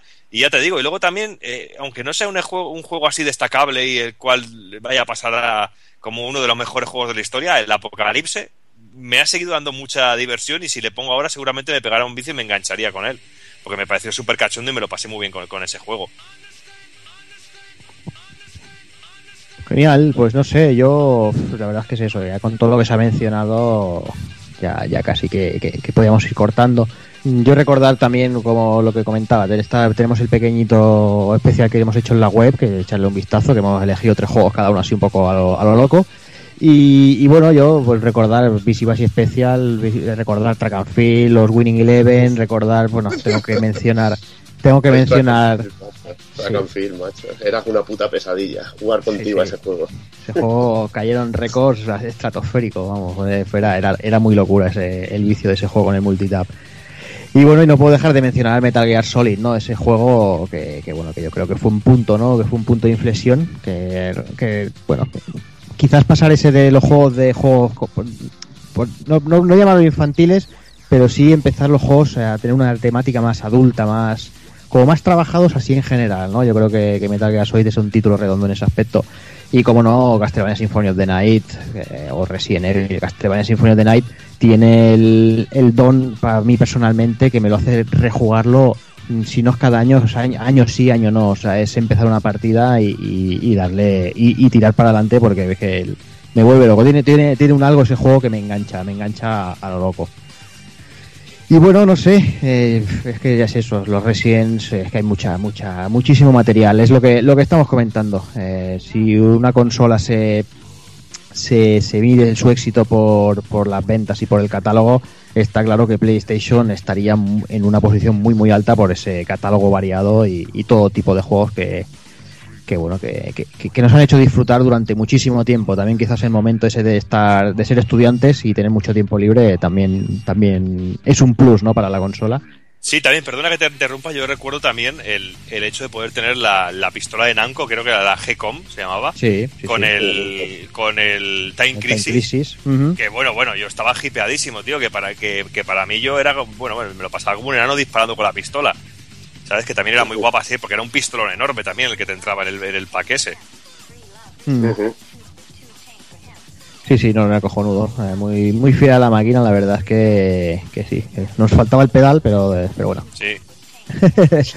Tenía un, botón, eh, tenía un botoncito o algo, ¿no? Para hacer. Sí, se usaba un botoncillo adelante que tenía un Sí, botón sí. rojo, pero claro, la, la sensación era la misma que, que la recreativa esa de pisar el pedal y empezar a hacer el loco. Pero bueno, que queda aquí nuestro nuestro pequeño homenaje, queda aquí, queda en la web. eh, si alguien quiere echarle un vistazo, pues allí, allí lo tiene. Y vamos ya con cosas más actuales, vamos con este fin de semana que se ha liado bastante gorda, a, a aparte del tema del aniversario. Primero empezamos, nada, un apunte muy rápido con el tema de los Video Game Awards que se han celebrado el pasado viernes. Y bueno, una, una gala como siempre muy, bueno, lo típico, mucha música, muchas vueltas, muchos premios y muchas historias. Premios, la verdad es que, bueno, son un poco, un poco subjetivos en ese aspecto. Interesante, Evil, el vídeo de, por ejemplo, el vídeo de Zelda, el, el Zelda para Wii U, que tiene una pinta bastante impresionante, aunque tampoco mostrarán demasiado más que escenarios y paseos. No sé cómo, no sé cómo lo viste. Hombre, lo vi muy bien, la sensación de esta de ir a caballo explorando y todo esto, pero bueno, lo pusieron un poquito de lejos y, y se nota que, que están trabajando sobre el juego. Un poco de batalla, lo de la habilidad de poder disparar con el arco y parar un poquito el tiempo. Mm, Escenas bonitas como la de la manada de caballos, nada, tiene buena pinta. Esperemos que vayan trabajando y muestren algo más, más, más me puso mal me puso mal lo del lo del editor del Mario Bros que mostraron todo por el skin del Mario Bros 3 que, que es Tiene amor muy puro, buena tío. pinta. Tiene muy buena pinta ese, ese, ese juego, ¿eh? Sí, fíjate que yo no daba un duro por eso, pero ya con ese tipo de cositas tiene, tiene muy muy buena pinta. Lo que decís del Zelda, pues es un poco que yo eché en falta un poquito ver, poder ver un poquito las cosas de, de cerca, porque estaba viendo ahí que tenía que, yo que encima estoy un poco cegato, tenía que estar tirando ahí el ojo para poderlo ver un poquillo, pero bueno, se veía todo muy vacío, pero lo que se veía ya se atisba que, que tiene muy buena pinta lo que están trabajando. ¿Sabes? Se ve muy... eh, Pero me, yo hubiera parecido que hubiera habido algún momento que en toda la pantalla se podía haber visto lo que se estaba viendo en la pantalla. Mejor tenía algo que ocultar todavía, que no querían que se viera que está todo un poquito verde. Mm, puede ser. Puede ser. Eh, exacto. Anunciaron, bueno, para 2015, no se sabe fecha todavía, y también Miyamoto comentó que, que Star Fox también volverá en 2015. Y supuestamente antes de, del de Zelda. Sí, estuvieron tirándose ahí unas pullicas ahí, un poquillo de cachondeo que hicieron los dos ahí, Sí. Aonuma y, y, y Miyamoto, creo. Sí, sí, exacto. Y poco más, bueno, el tema de Metal Gear Online, eh, el modo online de, bueno, que tiene, tiene una, tiene una pinta bastante maja. Yo sí, yo el, el de Metal Gear 4 lo jugué, no, no excesivamente, pero sí que lo jugué y tenía, tenía juegos muy, muy interesantes y bueno, si este sigue la línea yo creo que puede, que puede ser divertido. Aunque roben ideas ahí, a- le roben ideas al, al Yoshi's Island, como lo de que se te vaya el compañero y le petes el globo para salvarlo, pero bueno, Mm, esas son cosas sí, sí. que- El, dis- el diseño de Ocelot es un horror, eso tengo que decirlo, pero ya. Es un diseño sí. horroroso, tío. Cuando lo vi aparecer ahí, digo, madre mía, qué penosidad. En fin. Y bueno, yo creo que dejamos aquí los Video Games Awards. Tampoco vamos a comentar los premios, porque lo que digo, eso ya es cada, ca- en cada casa se vota lo que se quiere y bueno, y cada uno tiene sus gustos.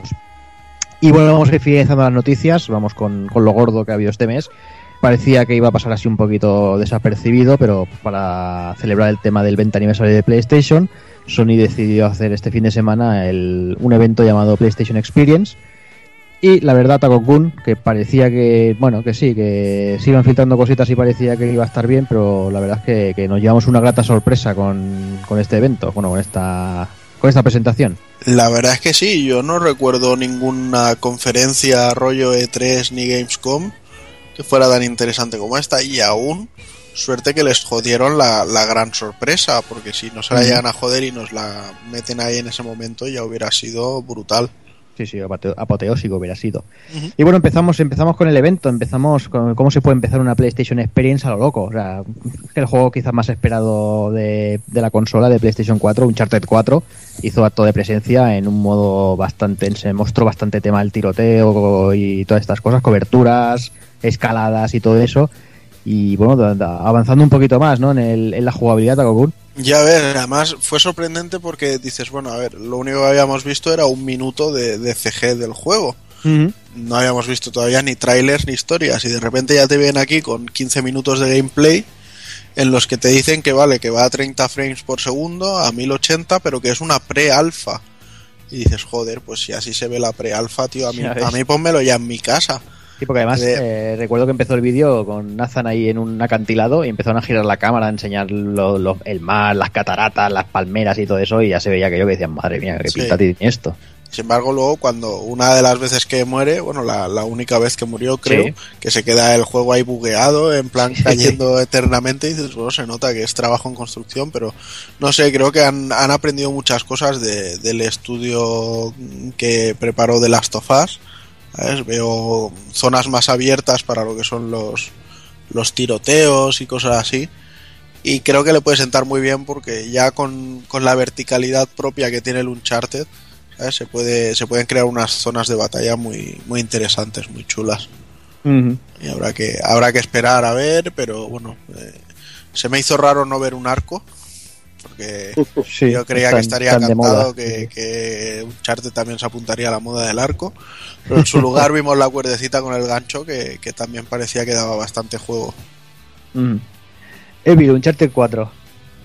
Hombre, la verdad que muy espectacular gráficamente. A ver, no es un gran avance lo- la jugabilidad porque se ve más o menos lo mismo que un Mm. Uncharted, aunque hubo cosas que a mí me, me dijeron, joder, esto es brutal, tío.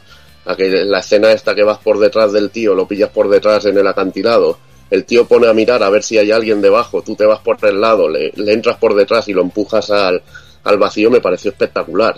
Muy bien Mm. hecho y muy, muy currado, tío.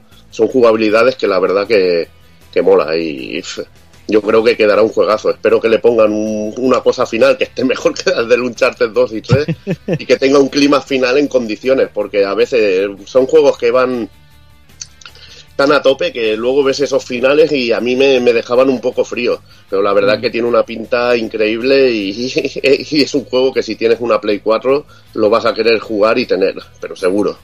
Y además otra cosa, ya nos dejaron el sorpresote de que saldrá el hermano mayor de, de Nathan Drake en el juego, que es el Troy Baker este que vemos al final del, del vídeo. Sí, sí, sí. Yo a lo que comentaba Evi el tema del tío tirando la bola al acantilado, no sé si os fijasteis, había una escena que, que Nathan estaba, estaba colgado en un acantilado y le dispara a otro, a otro tío que está en, en otro acantilado y cuando, cuando lo mata se ve caer y no sé si os fijasteis, pero cuando cae se ve como golpea con una palmera y la palmera se dobla, o sea, Sí. un detalle, la verdad es que Doki, mm, no sé, un detalle eso, ese nivel de enfermedad ya del, del detalle, como cuando, cuando recarga se ve como se lleva la mano a la bandolera y todo eso que, que son detallitos que la verdad es que son, son muy guapos, son muy bueno, acercar el tema a la realidad, ¿no, Doki? Es dejar un poco en el pasado la idea esa de que está el personaje andando y que de repente le das un botón y le aparece una ametralladora en las manos.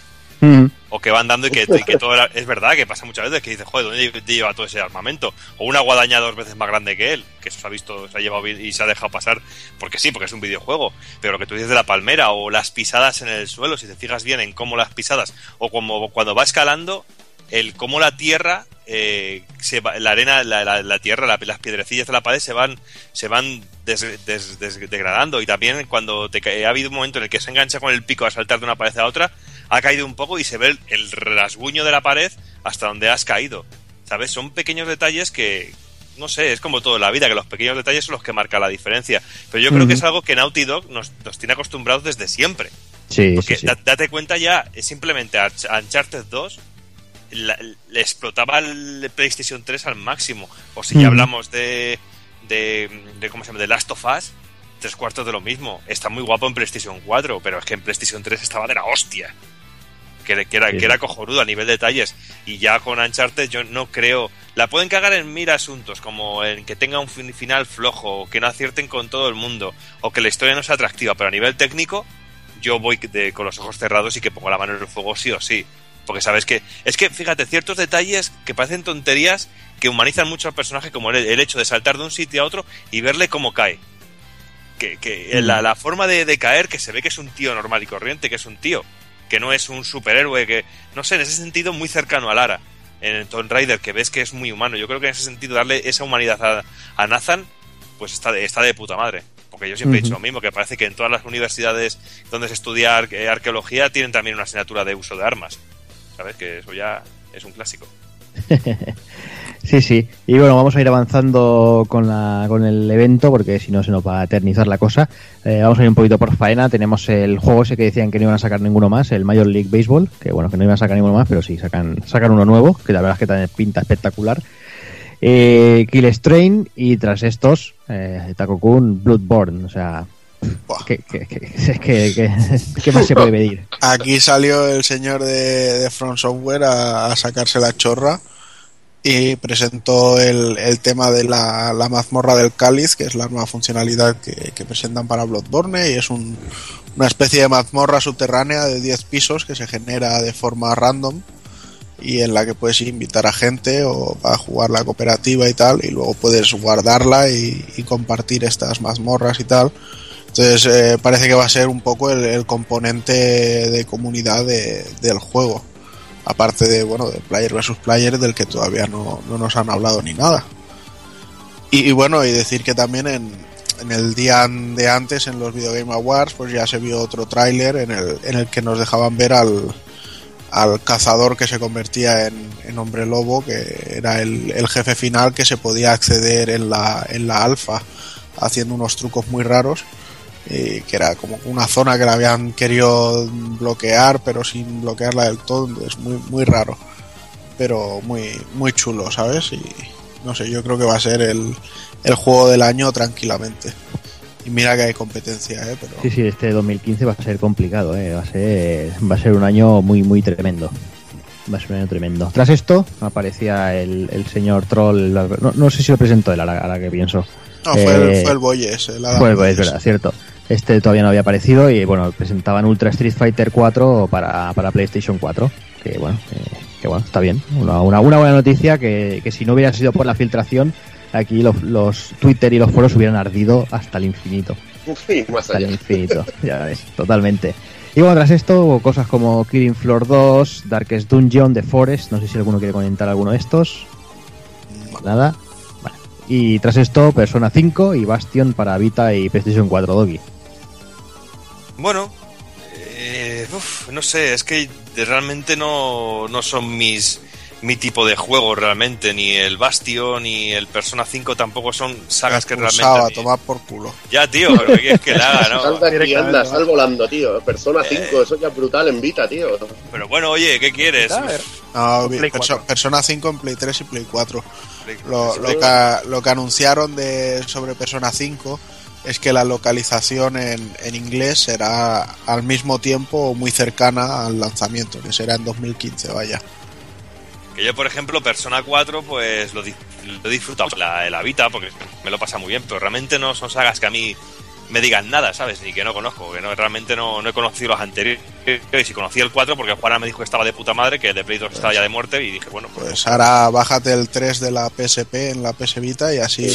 qué en pereza cua- ponerme en- a jugar ahora, tío. En cuanto veas que los tíos se pegan tiros en la cabeza para invocar a las personas, ya te habrá ganado. Ya te enamorarás- te enamorarás directamente. Hostia, pues yo, mira, tenía la idea del Persona 5 en Vita y es verdad que era Play 3 y Play Sí, 4, sí, tío. Play 3 y Play 4. Ujú.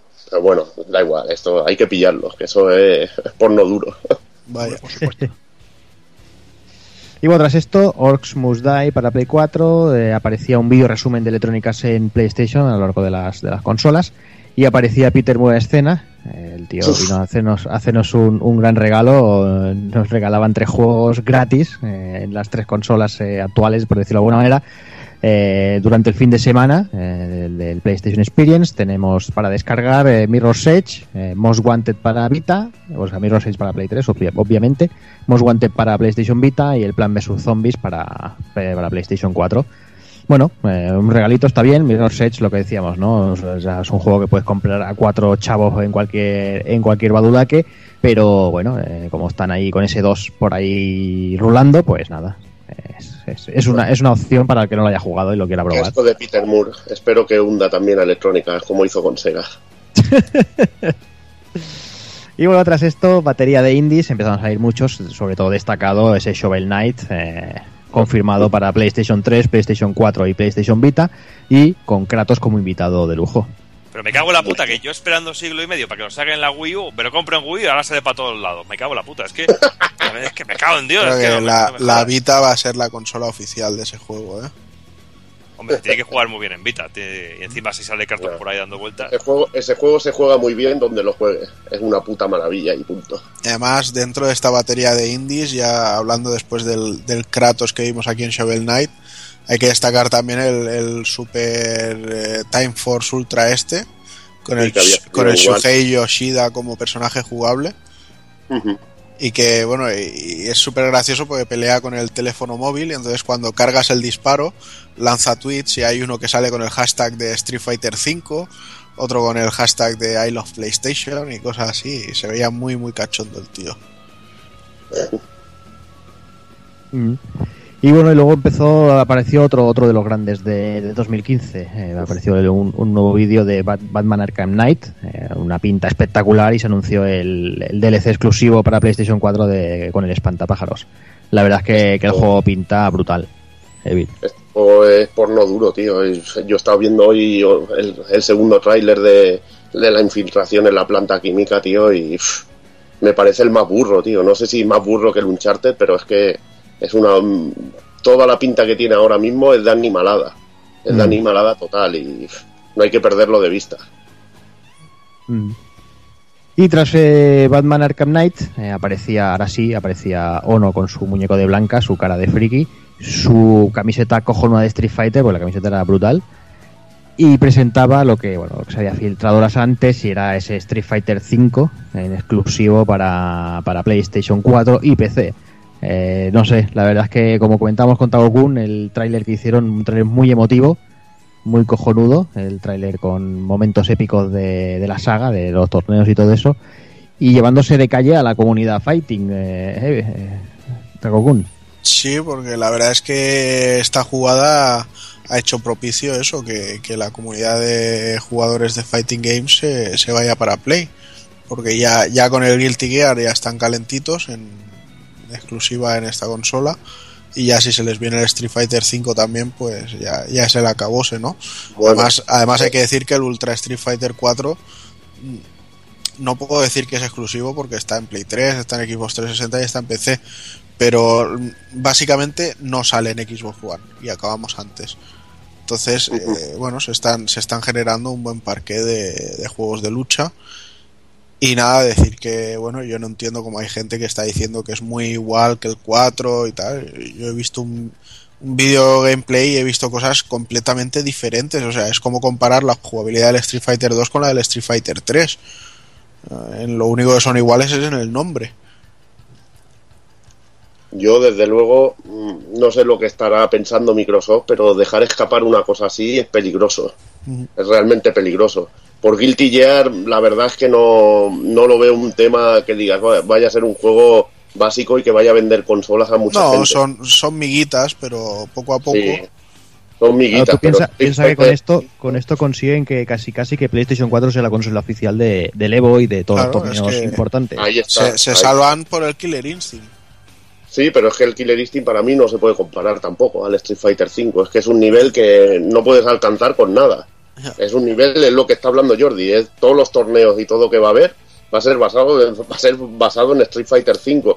Seguro que el título lo van a cuidar de la hostia. Ah, Y mi- a ver, mi- Microsoft tendría que ir a por el King of Fighters sí, y asegurarse a, a los americanos, sudamericanos y Centroamérica. Sí, pero yo creo que es una cosa difícil y, y creo que ha perdido aquí. Es que aquí pier- pierdes un auténtico juego que es icono en los videojuegos. Mm. No sé lo que estará pensando, pero para ganar la guerra Sony ha hecho otro movimiento maestro como los que acostumbraba a hacer de lo que hemos hablado antes en la, en la época de la PlayStation. Ha hecho un movimiento maestro llevándose Street Fighter V. Mucho mejor que llevarse una, una bueno, una lo, que sería, coño, una ahora no me sale la palabra, una exclusividad temporal que se ha llevado en, en Tomb Raider. Esto para mí es muchísimo mejor y una auténtica patada en los huevos y Sí, encima más en, ahora en, nav- en- en Navidades. Es que además hay que recalcar eso, que Sony eh, es la que financia el proyecto. O sea, no es que esté pagando por tenerlo un tiempo, no, no, es que está financiando el desarrollo. Con lo cual, si versiones super están basadas en el mismo código, tampoco las vas a ver en otra máquina. Bueno, eso no, no le hagan mucho caso a esas cosas tampoco de que si está basado el desarrollo en esta máquina porque eh, recuerda, no sé, yo recuerdo algún caso de, por ejemplo, el Street Fighter en Super Nintendo también dices, hostia, es el mismo engine, no es el mismo de estos. No, no, no, No pero ya, ya, ya no por el engine, sino po- porque es propiedad, de- es copropiedad de Sony. Sí, es lo que hablábamos lo mismo que con el tema Bayonetta 2. básicamente. Exacto, es como con Bayonetta 2 o como con Dead Rising 3, o sea, Sí, pero el, el tema de Bayonetta, aquí hay una diferencia sutil, y es que además de Play sale en PC. Entonces Sí, sí. no sé hasta qué punto es totalmente de Sony. ¿Me entiendes? Porque si fuera totalmente de Sony, no saldría en PC. No, pero, pero porque Sony lo no- sabes, pero, por- pero porque a Sony no le importa tenerlo en, PC, al contrario, si hasta están eh, preparándolo con crossplay para que jugadores de Play 4 y de PC puedan jugar juntos. De, de ahí a que le importe, no sé hasta qué punto le puede importar. O bueno, igualmente las consolas puede que no vean al PC como la competencia, que realmente es. Pero me refiero que no sé hasta qué punto. No conocemos los detalles de este. De, bueno, de lo que es el contrato, de que si yo, bueno, me gasto todo el dinero en el desarrollo, Capcom se queda los derechos, no sé hasta qué punto, es un título muy potente, pero realmente la exclusividad que se ha ganado con esto Sony, Es que aunque fuera solo un añito, aunque solo decir, fuera la, año, la versión del perfecto. 5 es que la gente ya migra aquí. Ya dice, no, no, es que un año en un juego de lucha a nivel de torneos y todo eso es, es horrible esa espera. Yo no tengo, a ver, yo no tengo problemas en este caso, porque ya te digo que yo me, yo soy tan enfermo que me pillo todas las plataformas y me olvido de, de tonterías, pero realmente puede ser una patada en los huevos para el que tenga una One y, y no tengo un PC. Pero bueno, a ver, no, no hay que olvidar también pues que Microsoft lo ha hecho pues con The Rising y también en su día la gente rabió más o rabió menos y con Scalebound pero de, mo- de momento es impactante la noticia, luego hay que ver el juego y tal, pero también es algo que dices, hostia, qué putada que, que Xbox se lo ha llevado y ha puesto el dinero ahí y tal, sí, bueno, pues ahora lo ha hecho Sony también. Pero, sí, lo que pasa es que para mí Dead Rising y Dead Rising y lo que es Scalebound no tienen el nombre y el pedigree que tiene Street Fighter. Para mí es Exacto. una noticia impactante. Está claro, pero bueno, seguimos un poquito para adelante. Eh, lo que, si una cosa queda clara es que, que Sony parece que está escuchando un poquito a la comunidad y a los usuarios, ¿no? Y realmente eh, el siguiente anuncio eh, viene dado totalmente eh, a través de ahí, ¿no? Hazard, tenemos eh, por fin el tan ansiado Yakuza 5 que hará aparición Occidente, eso sí, a través de, de PlayStation Network.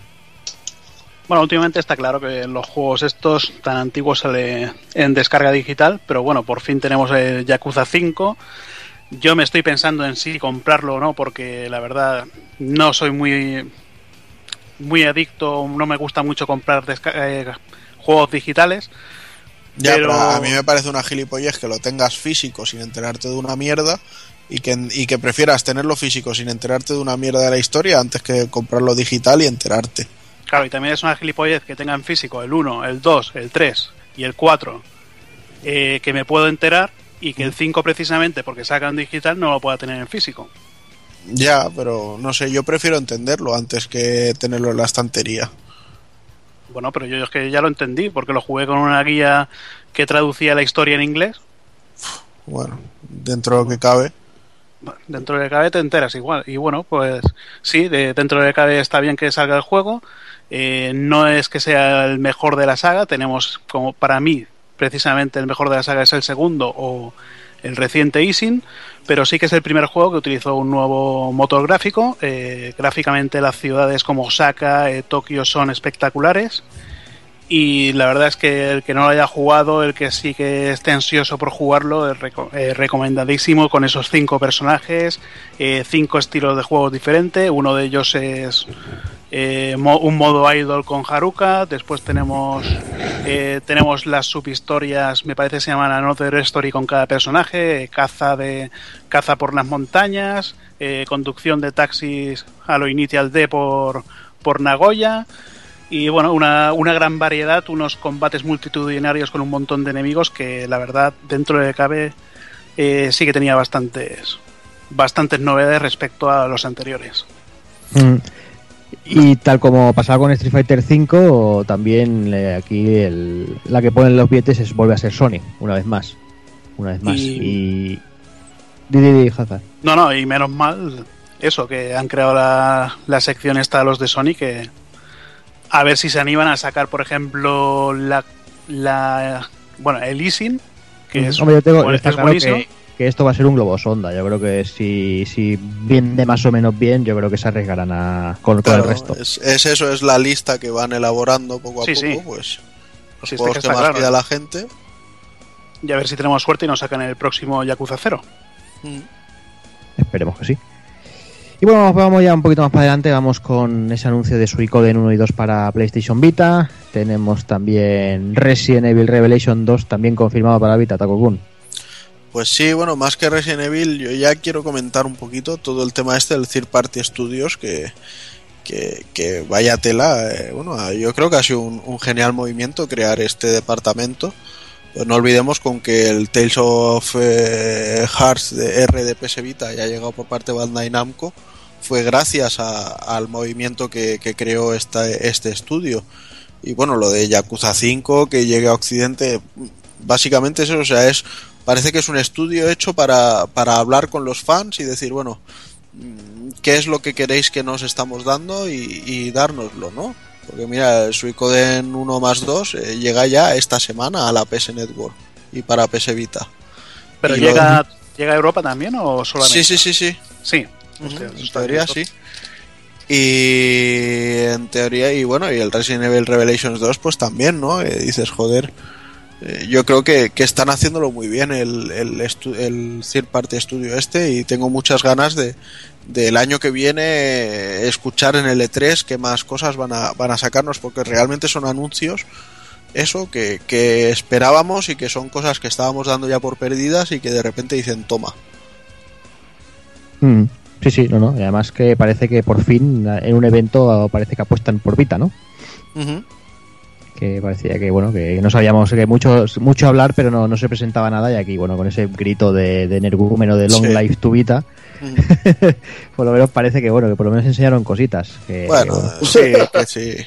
Que si doble fines y indies y cosas así, mucho todo salía para Vita también, pero bueno, a Mm. ver, eh, una pena que no, que no quieran hacer más triples A's y cosas así ya propios, pero bueno, para eso están las, las third parties también.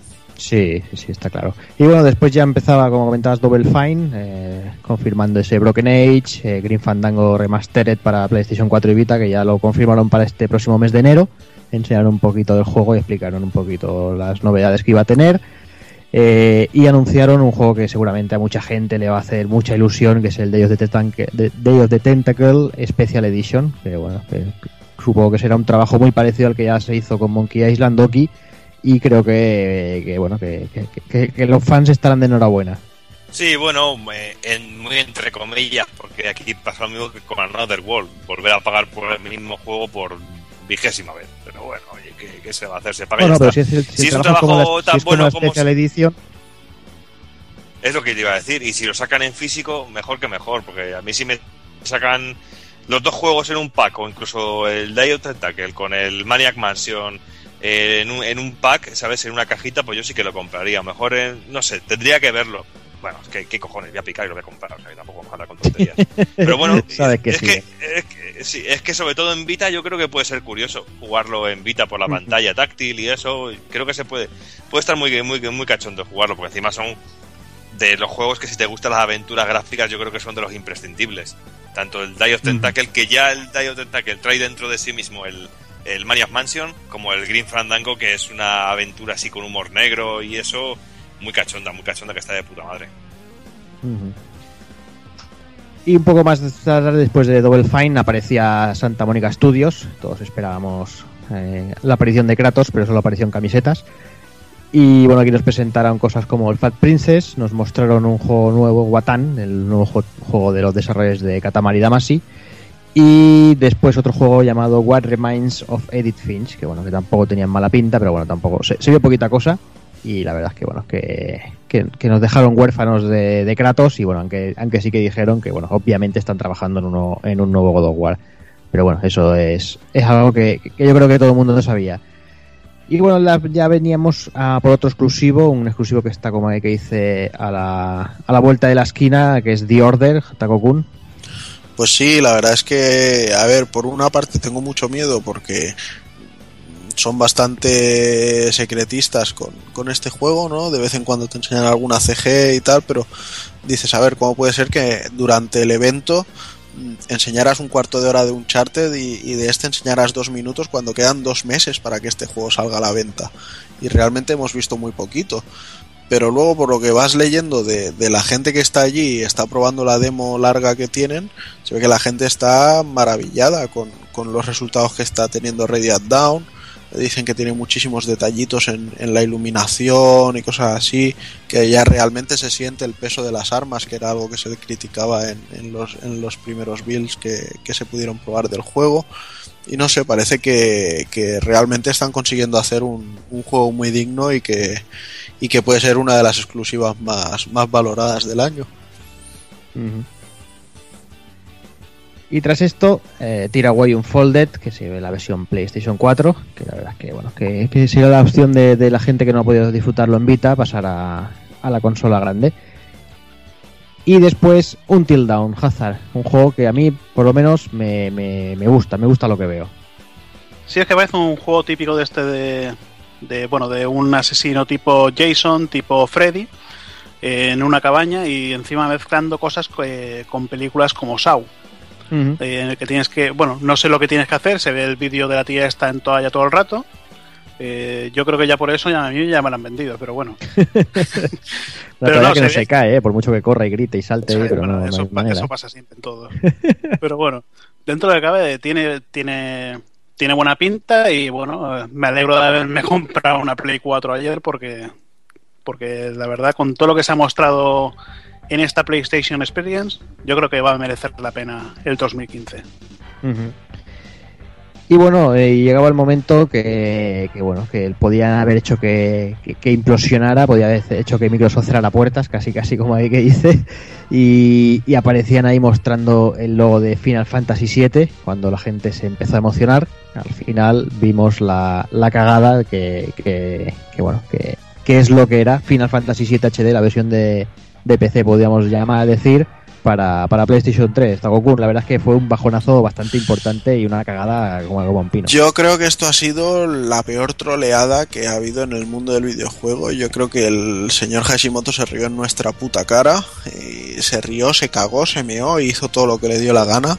Y te lo dice uno al que Final Fantasy VII y el remake del Final Fantasy VII le dan bastante igual. O sea, eh, no me importa ese juego, lo demás es suficiente como para querer un, un remake eh, por encima de todo. Pero lo que sí que es cierto es que si sales al escenario, sabes que estás hablando de Final Fantasy. En cuanto el tío dijo eh, ya hace 17 años de nuestro juego, la gente empezó a aplaudir como bestias.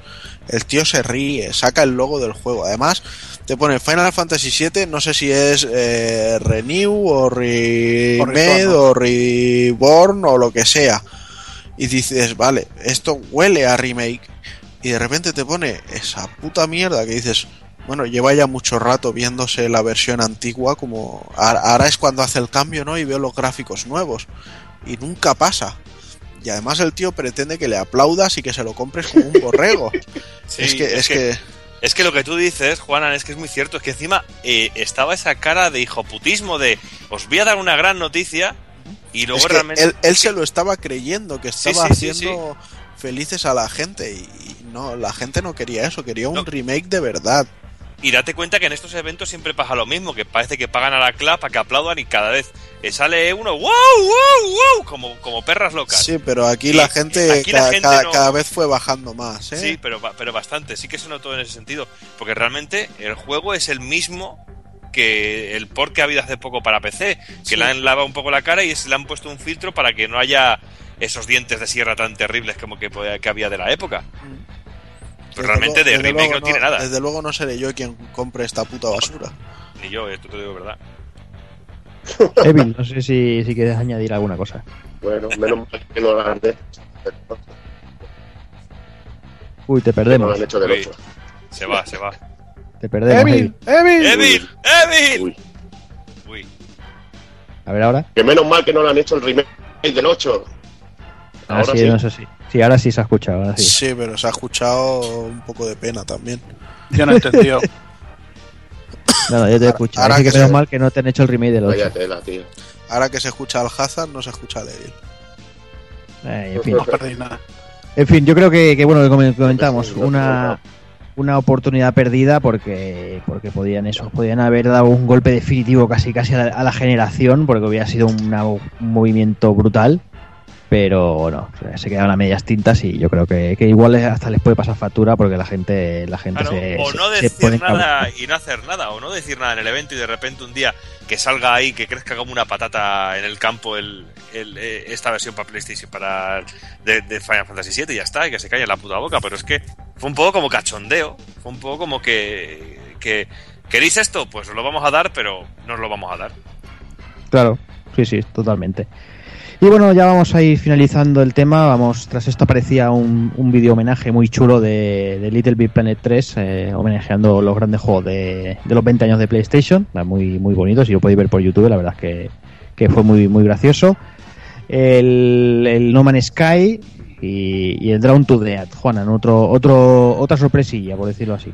Sí, la verdad es que el Drown to Death fue, fue bastante interesante de ver. eh, hay que decir que es un free to play. El estilo gráfico recuerda indudablemente al Mad World de Platinum Games para Wii. Y bueno, no sé, yo creo que todo lo que presentaron parecía bastante divertido, eh, bastante diferencias entre un personaje y otro según cómo los controlases, las armas, se llegó a ver a- al tío ahí cogiendo un pequeño dragón y tirándole de la cola para que hiciera fuego, eh, un zombie que se le abría la cabeza y tiraba como unos misiles que te perseguían, no sé, se vio mucha variedad y el concepto del juego en sí no deja de ser un- una arena multiplayer. Eh, todo pasa dibujado en una libreta y, no sé, me, me- me gustó mucho y, y a ver, lógicamente si fuera un juego de 70 pavos pues a lo mejor diría yo no es el tipo de juego por el que yo pago Mm. pero volviendo al tema de te lo van a poner gratis, te lo vas a descargar y a lo mejor vas a echar un par de partidas cada noche durante 4 o 5 meses, pues bienvenido sea, ¿no? Y si está David Jaffe por ahí detrás, pues seguro que añade toques de calidad. Perfecto, pues nada, yo creo que con esto vamos a podemos ir finalizando ya. La verdad es que, lo que comentábamos, ¿no? Un, un evento, la verdad es que si no fuera por el, el mal regustillo que dejó ese Final Fantasy VII, como comentábamos, creo que fue una bastante redondo y con mucha exclusiva, con mucho vídeo, con mucho juego y con poco porculeo de, de cifras y mierdas, que es lo que, lo que, lo que nos tienen acostumbrados últimamente y la verdad es que, que bueno, que yo me quedo con esa sensación de lo que comentábamos, ¿no? Que, que parece que Sony sí que está escuchando más allá de, de los trajeados y está escuchando a la comunidad, está escuchando foros, está escuchando redes sociales Y, y bueno, y yo creo que, que- en este evento quedó patente. Así que nada, vamos, aunque ya le hemos dado unas pocas patas las pelotas a, a Square con el tema Final Fantasy, vamos, que creo que todavía tenemos alguna más, va.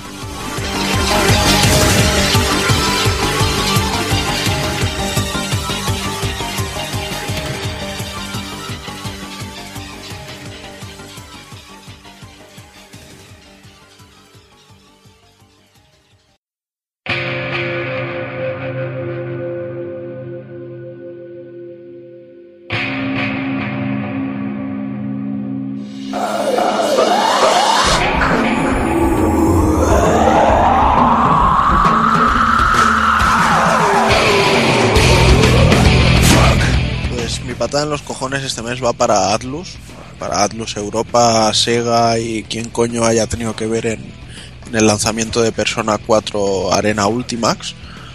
Porque, bueno, esta vez no nos han jodido con un año de diferencia entre la versión americana y la versión PAL, que recordemos ni siquiera cambiaban el idioma. Eh, en su lugar hemos tenido el juego más o menos al mismo tiempo, semana arriba, semana abajo.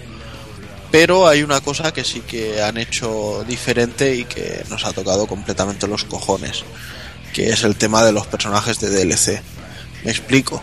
En la edición japonesa y en la americana, tanto Mari como Adachi son personajes de DLC, pero que si comprabas pronto el juego, eh, los podías descargar gratis desde el PS Network. Era una forma de decir, bueno, un pre-order o un incentivo para que la gente compre pronto el, juego, el título. Y luego ya estaba Margaret, que sí que era DLC de pago completamente. Sin embargo, en la versión europea, desde el primer día, tanto Margaret como Adachi como Marie son personajes de pago. No hay ese periodo de gracia de decir, oye, como has comprado este juego que en Europa no lo quiere casi nadie y, y te has gastado los euros del primer día, toma los dos personajes eh, de DLC. Aquí no ha pasado eso y me parece un, un insulto increíble al, al jugador europeo. Mucha gente que no ha querido coger la versión americana de importación y se ha esperado eso, eh, no sé si ha sido un mes, dos meses, quizá incluso un poquito más, porque me parece que salió a finales de, de verano. Sí, no, Entonces-. La gente se ha esperado para cogerlo y además le- les hacen esta puñalada. Me, parece que se merecen un, eh, ya no solo la patada, sino continuar con rodillazo en los cojones y terminar con una media luna en la barbilla. Así y, y- y joderles vivos. Porque es que son unos putos buitres que hacen un juego nuevo con cinco personajes, eh, ocho personajes nuevos y tres de ellos son de pago. Eh, me parece vergonzoso. Y bueno, y como, como a Evil se le, se le ha jodido la conexión mientras estábamos poniendo a parir el SHD de Final Fantasy VII, le vamos a dejar, que parece que, que ha vuelto, le vamos a dejar un- un- unos minutillos para que para que diga la suya, va, Evil.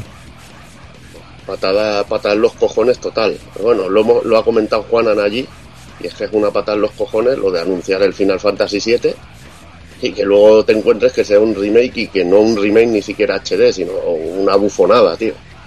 No, pero bueno, al menos por suerte no ha sido un remake del Final Fantasy VIII, sino ya sería una repatada en los cojones. Bien, pues nada, pues ya que aquí quedan las patas a los cojones, este mes ha sido la cosa bastante tranquilita, casi todo ha sido buenas noticias. Y lo dejamos por aquí, vamos ya con las novedades.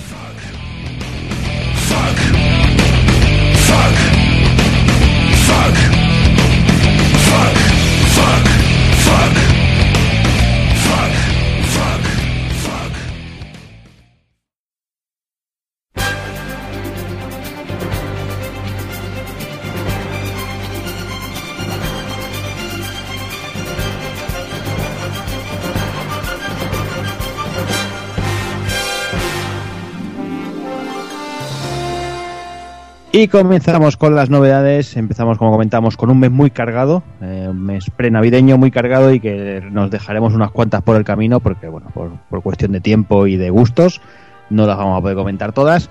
Pero sí que vamos a empezar con el día 4, vamos a empezar con Call of Duty Advanced Warfare, eh, Takokun.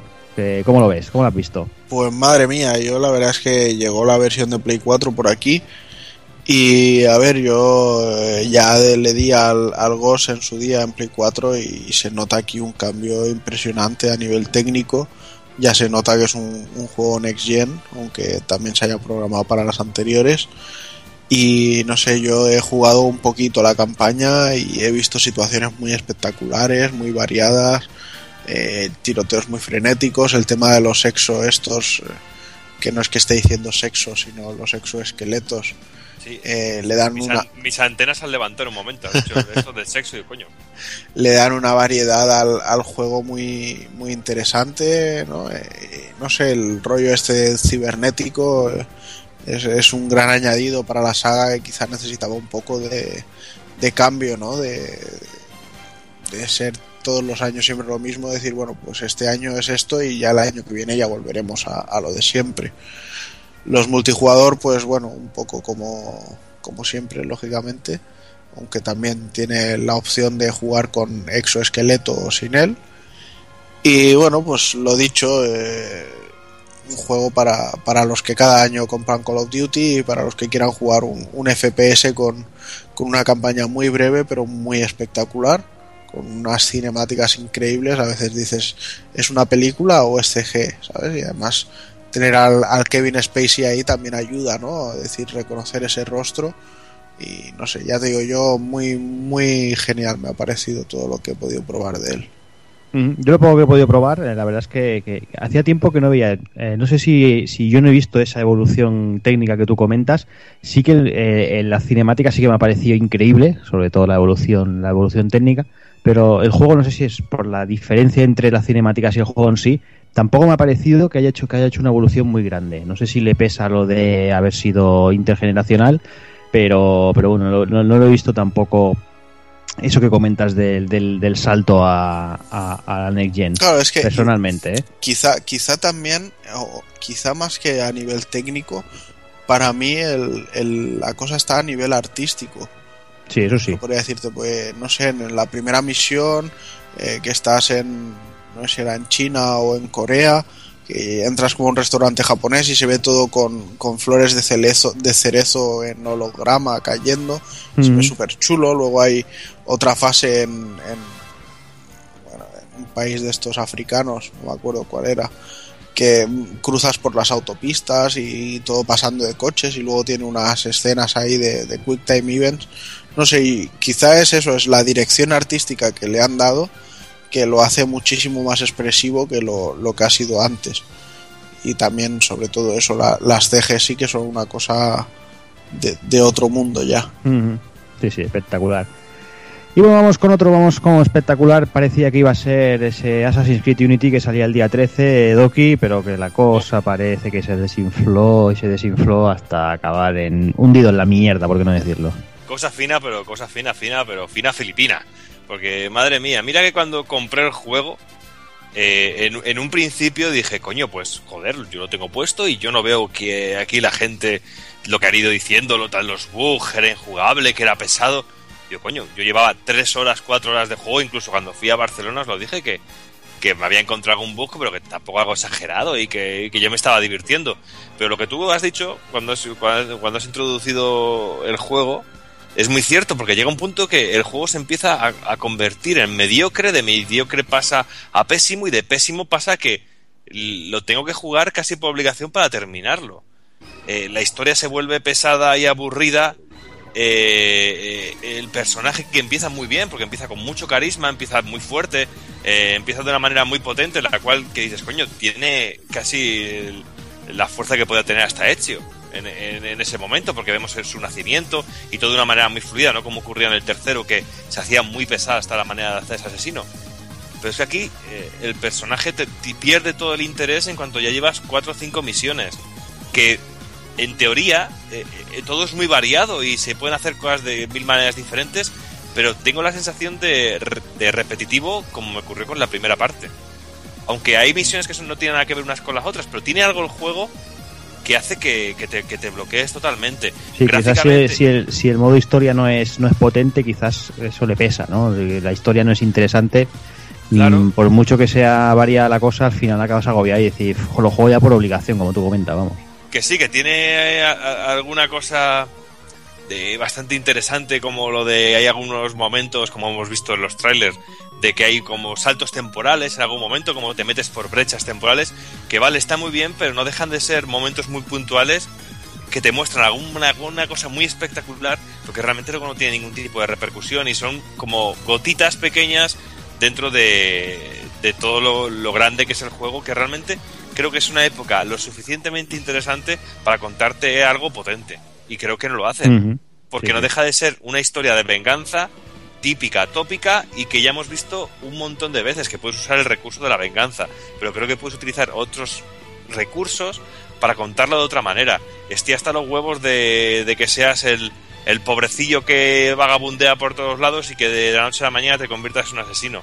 Pero vamos, al menos tiene historia, que el Smash Bros. no tiene ni historia, tiene bugs y también te lo has comprado.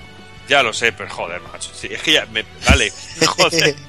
Pero adelante, Sí, tro- trolea de luego cuando toque el Smash Bros. no ahora todavía. Pero es que, es que lo jodido que me estáis trolando por aquí me están trolando por Twitter también, o sea que. Y, y por el WhatsApp me están escribiendo, o sea que alguno me está diciendo algo.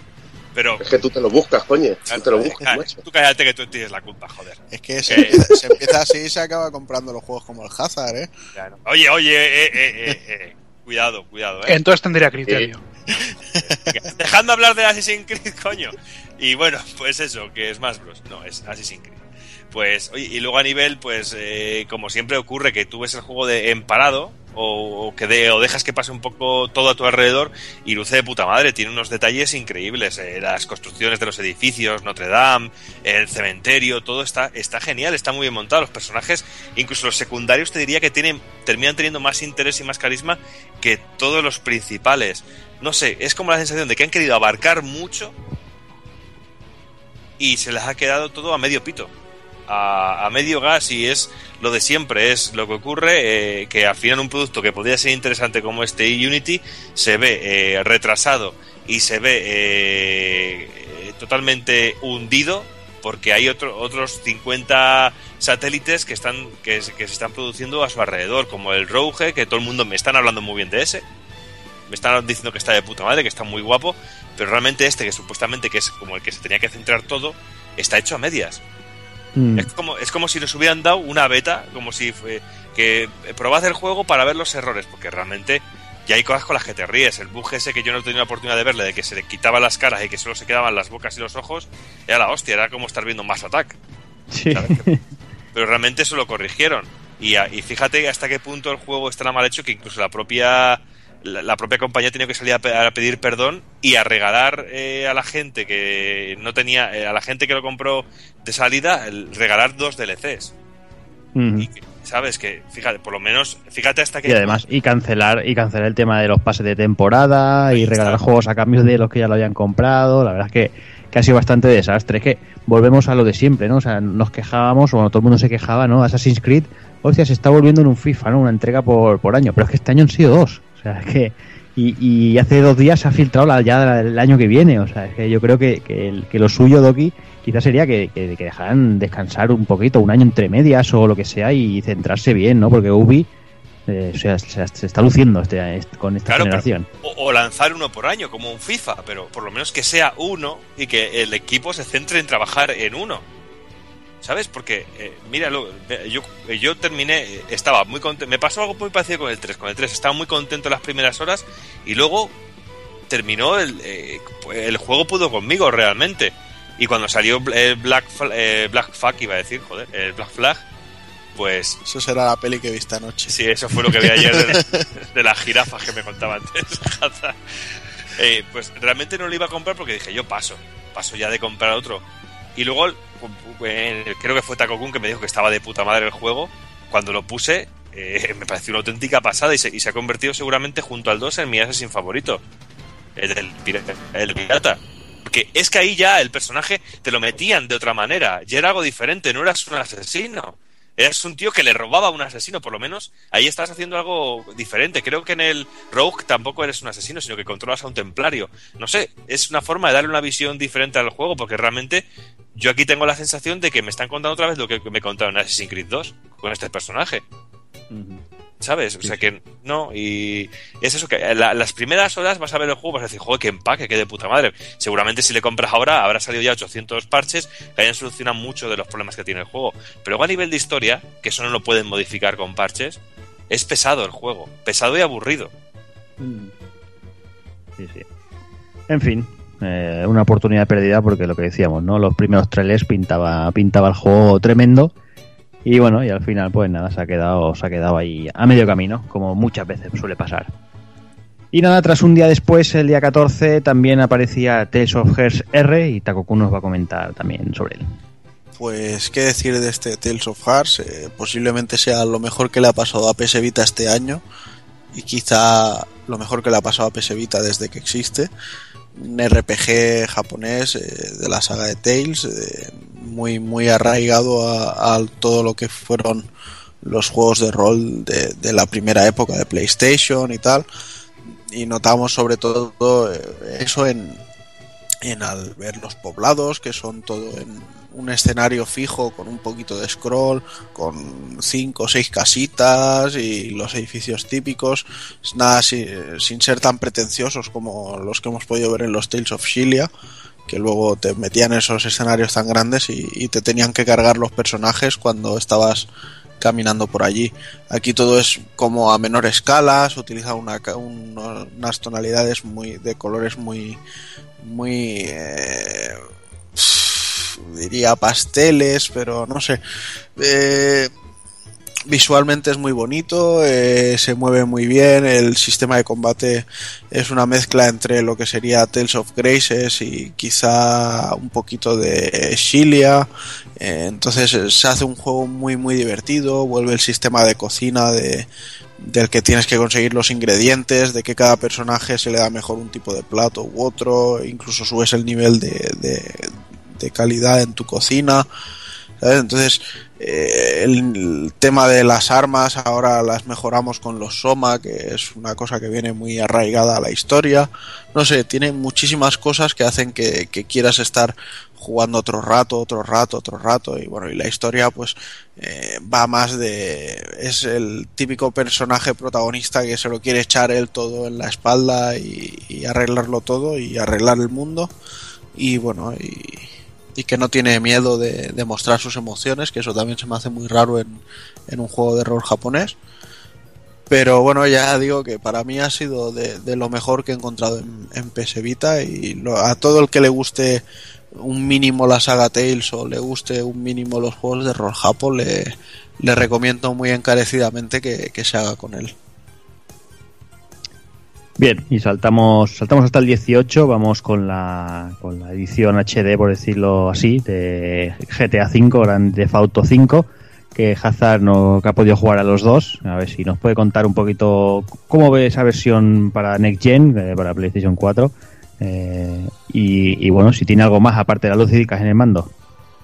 Bueno, de momento llevo solo jugadas un par de horas y las cosas que sí que he notado es en el tráfico cuando vas en dirección contraria, que te vienen un montón de coches y muchas veces es imposible de, de esquivar. Luego también el bueno el modelado de personajes no ha cambiado tanto, eh, digamos que ya tenía buenas, una buena calidad en el, en el anterior, sobre todo se nota en las tías del, del striptease que tiene las tetas cuadradas y, y nada, y bueno, la mejora de luces se nota un montón, eh, la iluminación de noche es espectacular, eh, no, no aparece ni desaparece tanto, tanto los, los objetos de escenarios a lo lejos. Y yo creo que si la gente no lo ha jugado, yo creo que se le debería dar una, una pequeña oportunidad al juego. Bueno, una, una pequeña oportunidad no, porque el juego se ha vendido como castañas por aquí. Y no sé, tú creo que la has jugado un poquito, no sé qué te, qué te estará pareciendo. A mí la historia es interesante y, y lo podría disfrutar todo el mundo que le gustara las películas de atracos de los, de los 80. Mm, Sí, yo he jugado, yo he jugado poquito, pero la verdad es que de momento lo que estoy viendo me está gustando bastante. Ya, ya, como ya sabéis, yo no soy muy de sandbox y tampoco soy muy de GTA.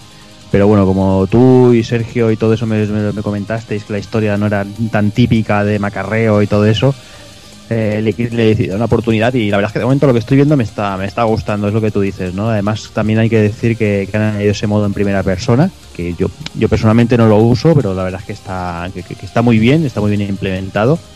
Y, bueno, es eso, es un ¿no? El tipo de juego es, muchísimo detalle, una ciudad enorme y bueno, y la verdad es que, que- de momento me, me está gustando bastante. Y bueno, vamos a por el, vamos a por el día 20, vamos a por el que quizás es uno de los eh, inesperados para mí, por lo menos, todo y ser gustarme mucho los juegos de BioWare. Eh, no, no lo tenía en las mis quinielas, pero la verdad es que tengo que decir que, que, lo que estoy jugando, las horitas que llevo jugadas, me está, me está pareciendo maravilloso el juego. Eh, se está hablando de Dragon Age Inquisition. Eh, bueno, volvemos, volvemos quizás a, la primera entrega, ¿no? Dejas, pasamos por alto esa segunda entrega de que, a la gente no acabó de, engancharle. Yo tengo que decir que jugué, me gustó, no es que me apasionara, pero el juego me, me gustó. Y la parte que llevo la zona, el rato que llevo jugado, la verdad es que me está encantando. La verdad, el- la historia me está gustando mucho. eh, está muy bien explicada y bueno, el tipo de trama también me está, me está gustando mucho. Y el modo de juego también, la verdad es que bueno, que es, ya, ya, ya podéis imaginar un, un juego de RPG de BioWare como, muy, muy, muy en su estilo, muy, muy estilo BioWare, con muchas opciones, eh, muchos personajes y la verdad es que, que tienen, eh, tiene un modo de, de como una especie de, por decirlo de alguna manera, un tipo de estrategia, que puedes parar un momento el tiempo y manejar a los, a los, a los otros, a los, a los que te acompañan y todo eso. Y la verdad es que, que muy interesante, ya digo, de momento muchísimas opciones, como puede pasar en BioWare, muchísimas misiones secundarias, eh, juegos, eh, conozco gente que lleva 90 y pico horas y aún lleva la mitad de la historia, porque bueno, es como, como puede pasar con, con un sandbox, ¿no? Que te puedes perder, te puedes, eh, te puedes morir ahí dando vueltas y, hacer misiones secundarias y, locuras. Ya digo, yo llevo poquitas horas, pero lo que llevo hasta ahora me, está pareciendo increíble, me está, me está gustando mucho. Yo creo que, que si os gusta el tipo de juego, eh, no deberíais dejarlo, no deberíais dejarlo pasar porque es muy, muy recomendable. Y de fondo. ¿Ya Y cómo bueno, anda? Vamos un, pues la verdad es que ahora tanto folla menos que Caballo de Pegaso, ¿no? Como se suele decir antiguamente. Eh, supongo que desde el principio del juego, imagino que habrá esa escena guarrindonguilla suya de, de tono más adelante, como nos temía siempre BioWare. Y, y bueno, no sé, veremos. Veremos a ver si tenemos relaciones o no tenemos relaciones. Ya, ya he echado un ojo a una de las compañeras a ver si, si cae, a ver si, a ver si la enamoro. Y el tema que es que te, te creas otro personaje diferente, claro, porque tú tienes, supongo, Eso versiones de Play 4, ¿eh? Sí. Tienes versión de Play 4 y otro lo, tenía, lo tendrías en 360. Ujú. No sé, no, no sabes si se importa el personaje que podrías tener, por ejemplo, en Play Lo que pasa 3 que que o... hacerlo, lo puedes hacer, pero tienes que hacer a través de, de la plataforma de Origin. Darte con la 360, vas a subir el personaje.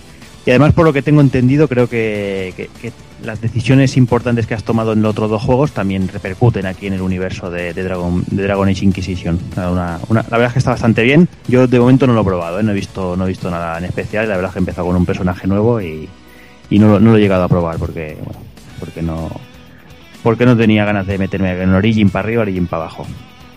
Pero bueno, veremos, ya, ya, ya os iré contando, porque la verdad es que, que- que de momento me, me- está encantando y creo que eso, porque- que si, si tenéis ganas de rol occidental, de BioWare, eh, es una apuesta, apuesta segura, eh, ya, ya os lo digo. Y bueno, vamos a, vamos a ya al día 21, vamos con Persona 4 Arena y Ultimex, que ya nos ha contado un poquito Taco Kun en la pata de las pelotas, pero bueno, a ver qué, a ver qué nos cuenta del juego en sí.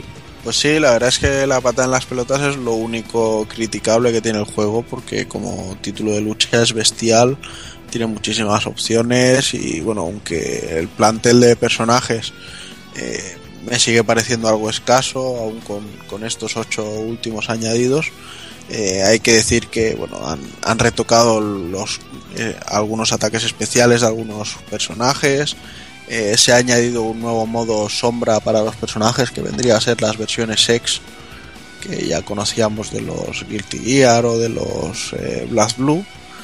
Y bueno estas versiones X tienen un, sistema de, de combo nuevo en el que pueden ir enganchando muchos golpes tienen más vida pero al mismo tiempo tienen mucho menos eh, potencia de ataque. Entonces bueno es para equilibrar un poco y, hacer quizá que sean personajes que usemos más cuando jugamos a, la ofensiva.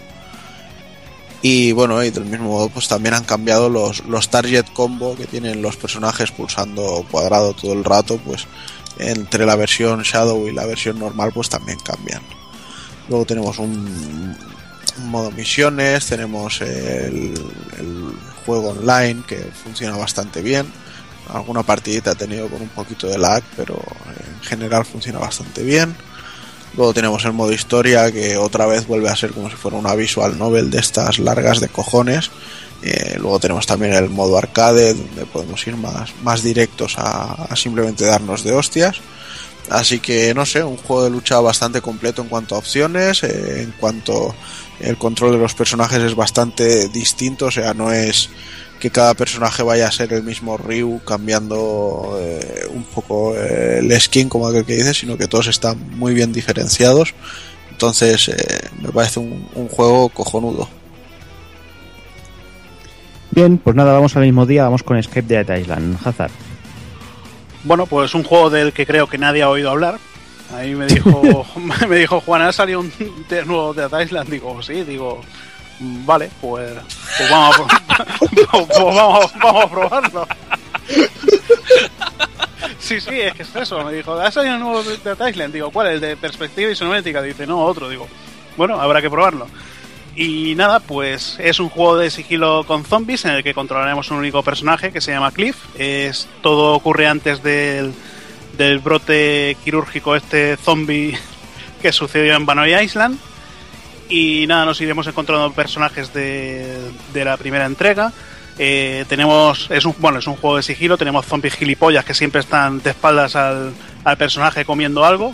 O sea, de sigilo te acercas por la espalda, te los cargas y a tomar por culo, vas avanzando y bueno, tiene un modo historia en el que en el que de repente empiezan a caer llover contenedores del cielo, tiene el tío se, se vuelve loco, pero después de ver la locura que fue Devil Within, pues este se queda en, en nada.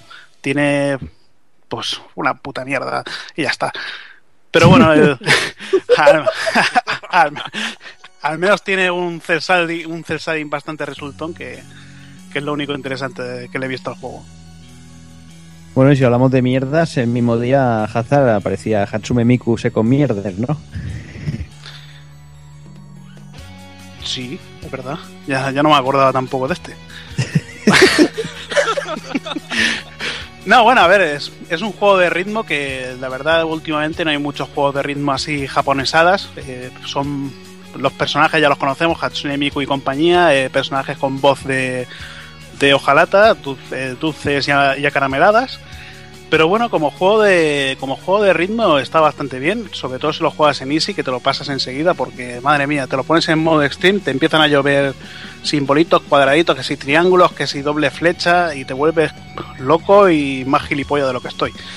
Pero pero bueno, es lo que digo, que si a la gente le gusta el juego de ritmo, yo creo que se le podría dar una oportunidad si no fuera por por la temática que tiene el juego de tan infantil eh, con esos personajes tan tan sosos y aburridos que no son ni, ni una aulala de, de Space, Cha de Space Channel, no, es, no son los personajes del Busta Groove.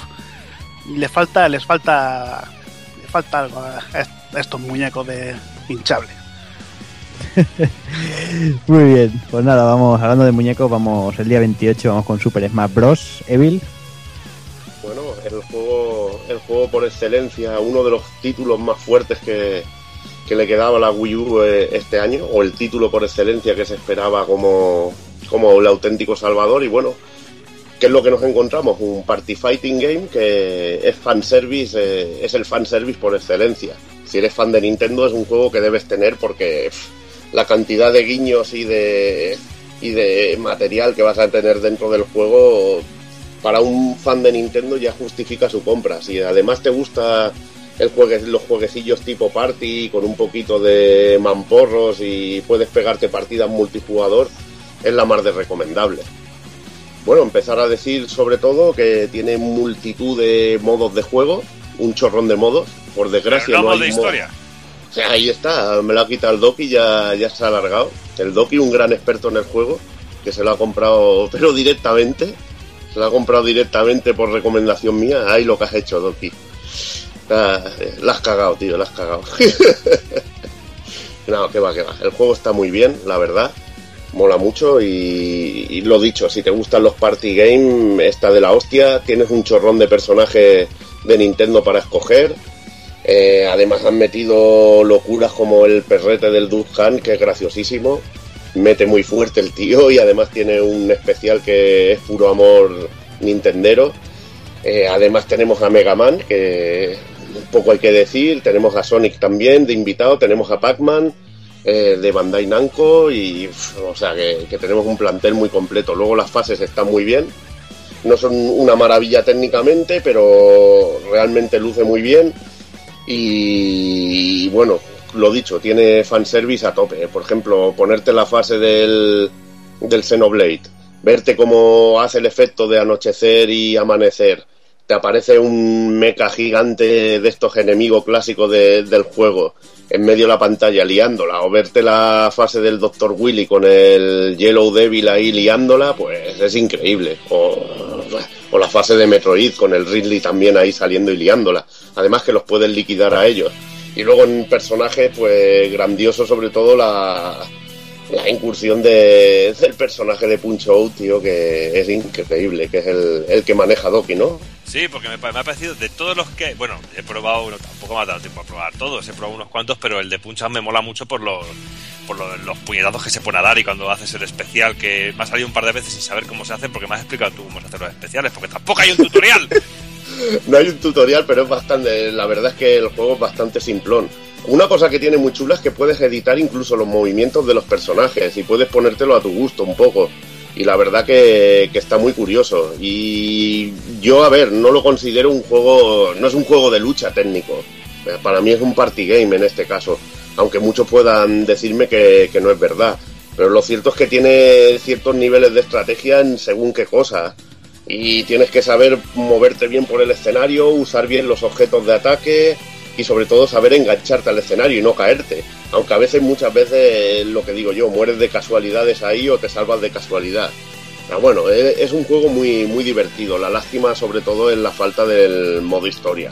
Pero bueno, la cantidad de material desbloqueable, desde personajes secretos, que no hay mucho, creo que son seis personajes secretos, eh, escenarios, músicas que creo que llegan a ver hasta 700 músicas de, de todos los juegos de Nintendo y los invitados, etcétera, etcétera. El material es para aburrirte y para jugar mil partidas.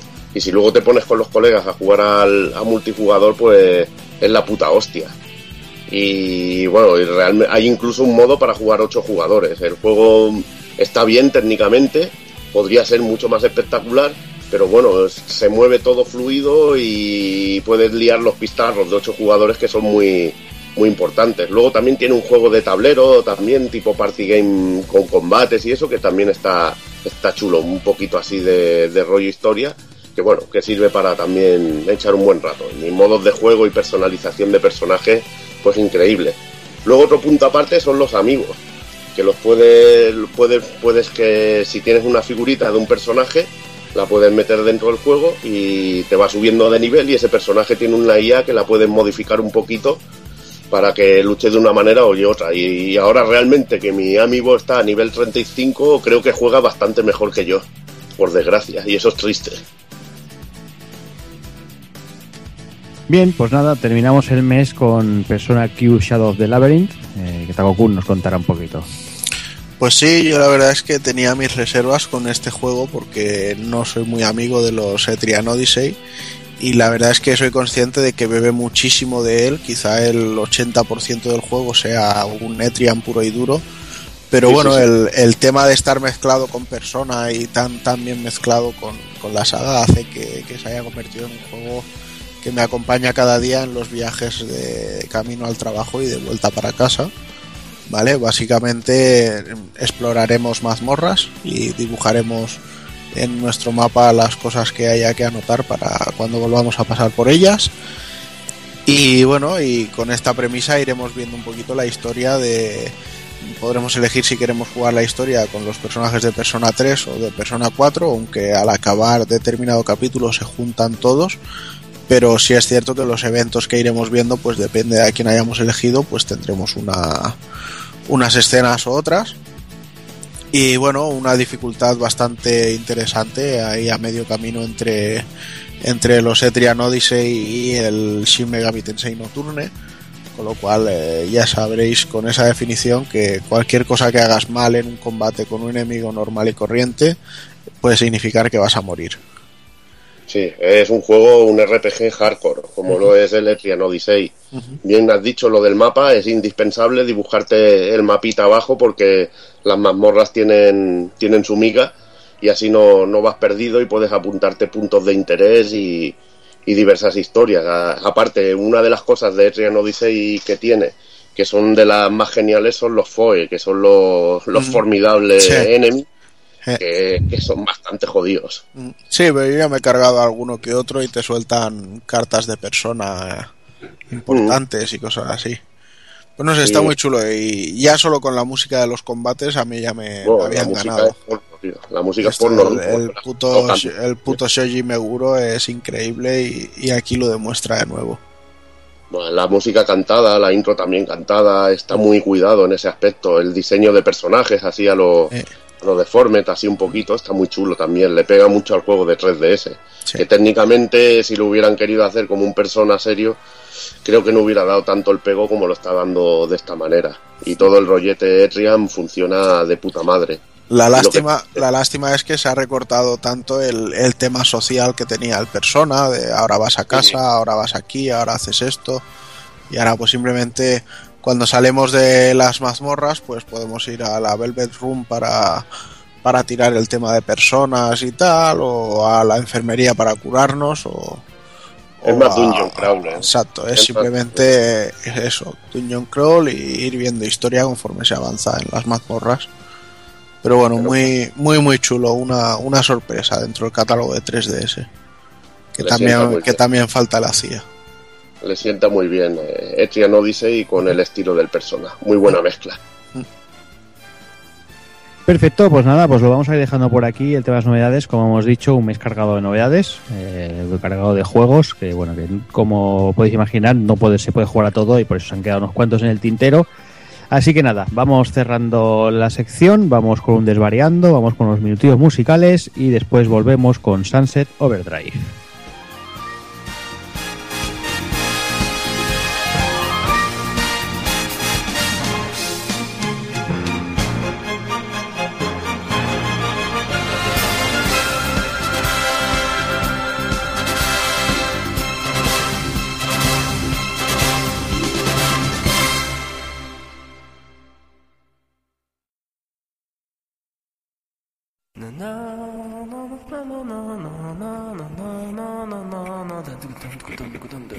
Desvariando. Desvarío. Desvaríos. Desvaríos. Desvaríos. Desvaríos. Desvaríos.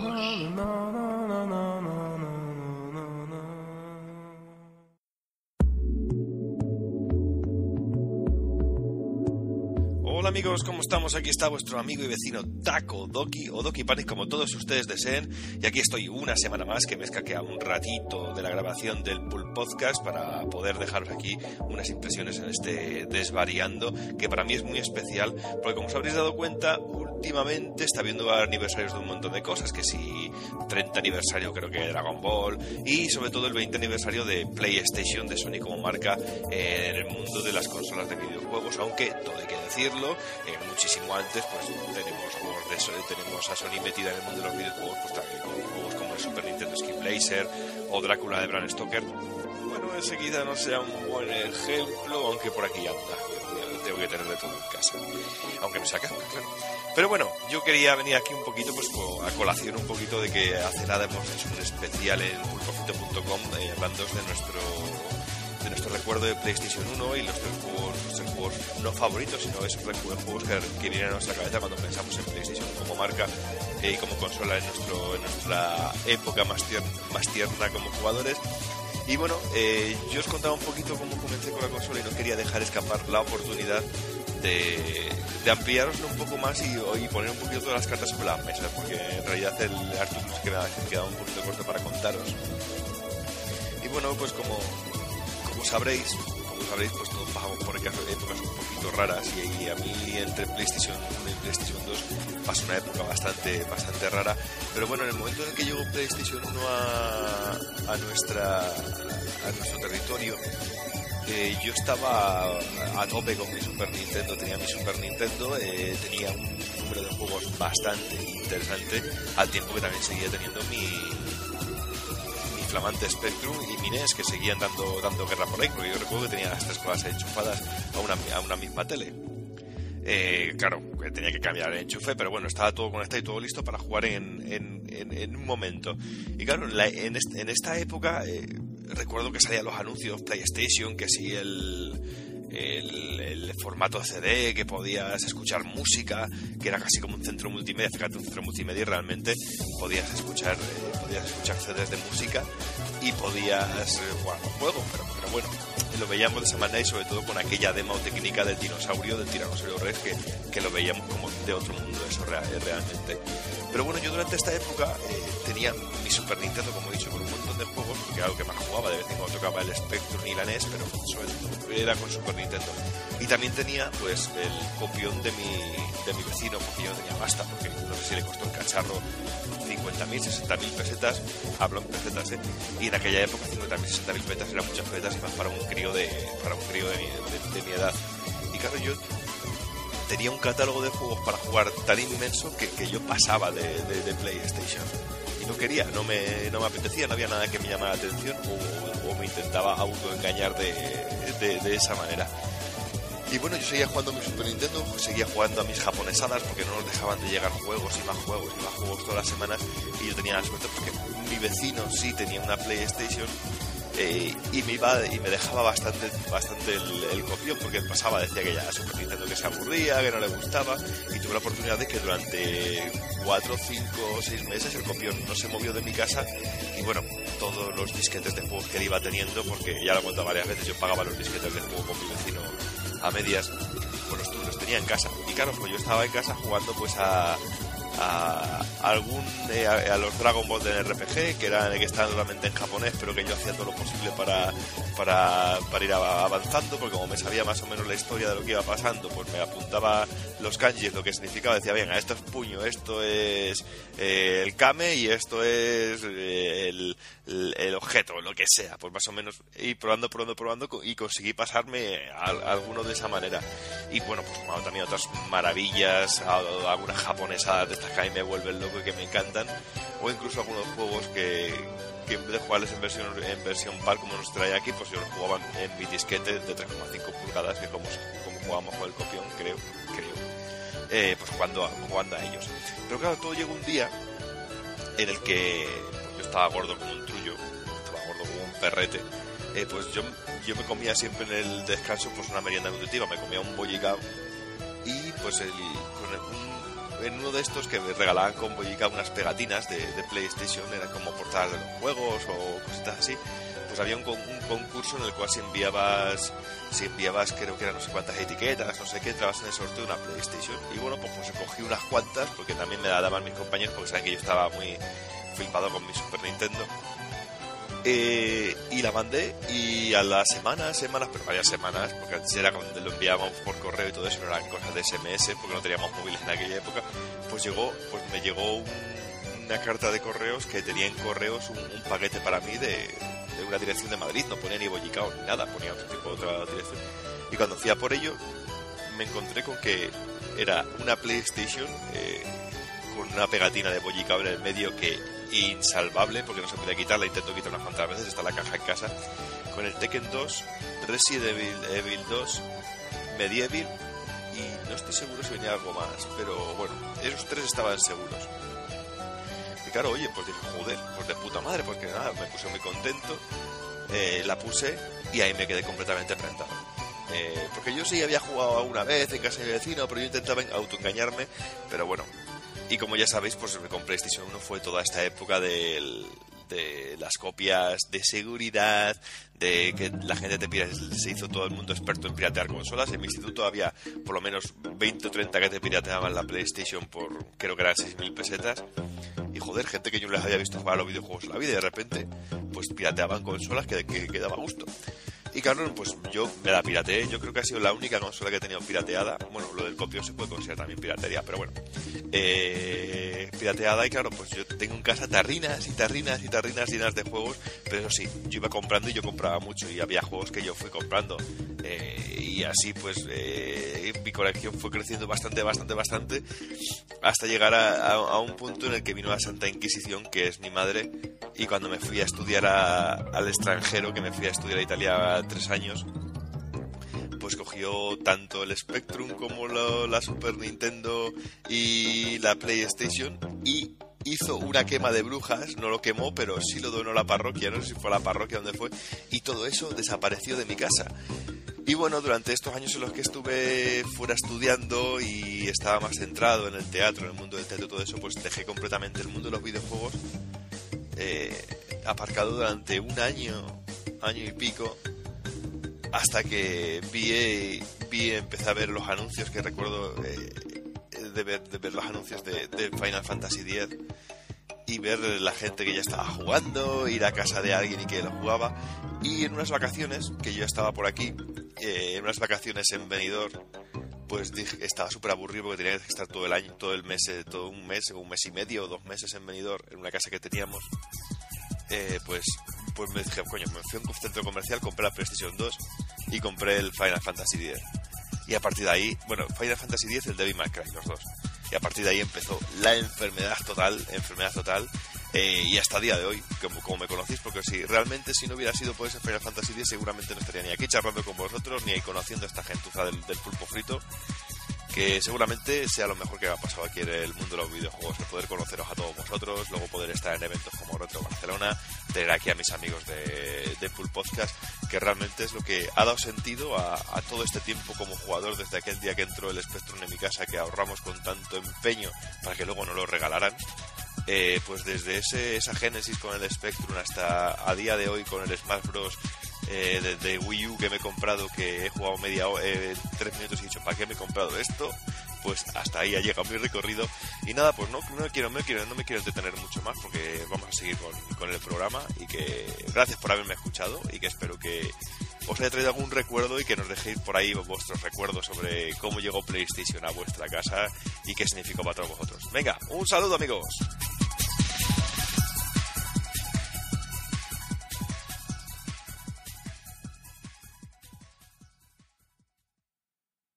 Para este mes, en los minutos musicales, tenemos la canción Somnia Memorias de Parasite Air.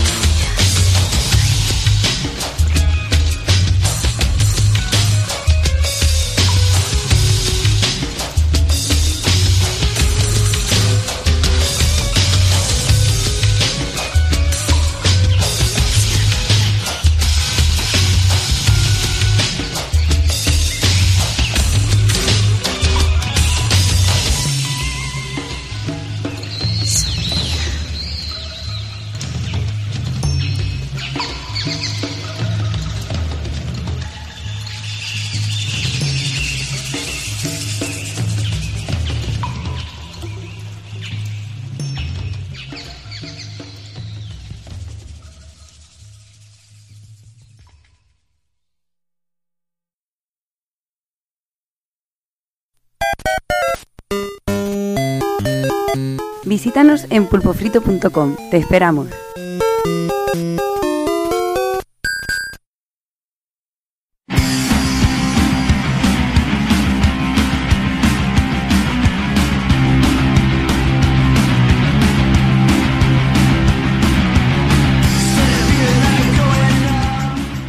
Sunset City, año 2027. Diario de Doki Panic. Encargado de salubridad durante el evento de presentación de la nueva bebida energética Overdrive Delirium. La noche del desastre. Joder, mi primer día de trabajo en Sunset City y hasta los putos huevos. La gente bailando como loca en un puto concierto y de repente se llena todo de mutantes colgados, zumbaos, que relamen la bebida que se cae al suelo y parecen putos junkies. Se me ponen a perseguir como si yo fuera el propio Rubius. ¡Cojones! ¡Que yo no he doblado ningún puto juego! Logré escapar a duras penas. Todo ello gracias a mi cardio conseguido a golpe de clase de zumba donde me hace unos glúteos duros y firmes y bien arriba, que me permite moverme con agilidad por la ciudad desafiando las leyes de la gravedad. La verdad es que fue una gran sensación. Me sentí como un superhéroe y frases gloriosas no dejaban de aparecer en mi cabeza. Frases como, oh sí, nena, ¿queréis salami? Os voy a poner fino filipinos. ¡Eh! ¡Eh! Día 1. Apenas pude dormir. Estaba totalmente alerta, pero no podía quedarme quieto mientras me liquidaba una secta de mutantes jockeys de un puto pseudo Red Bull. Tenía que largarme de la ciudad. Y para ello se necesitan armas. Por suerte conocí a unos cuantos frikis que me proporcionaron bandanga de la buena. No sin antes sobrevivir al ataque de los sarnosos que a pesar de ser humanos y fans de Pokémon para más cojones, son casi más dañinos que los colgados. La sensación de placer que me dio ir patinando sobre los cables de luz mientras lanzaba ositos de peluche bomba sobre colgados y sarnosos no tiene precio. Día 2. Le estoy cogiendo el gustillo a la ciudad. Es grandota como me gustan a mí las cosas. Tengo mucho que explorar y me lo paso pipa liquidando todo tipo de seres del Averno. Casi como en Invernaria, donde tenemos un alcalde mutante, pero bueno, eso ya es otra historia. Día 3. Me he comprado el nuevo Super Smash Bros. para la Nintendo. Lo siento, me he equivocado. No volverá a ocurrir.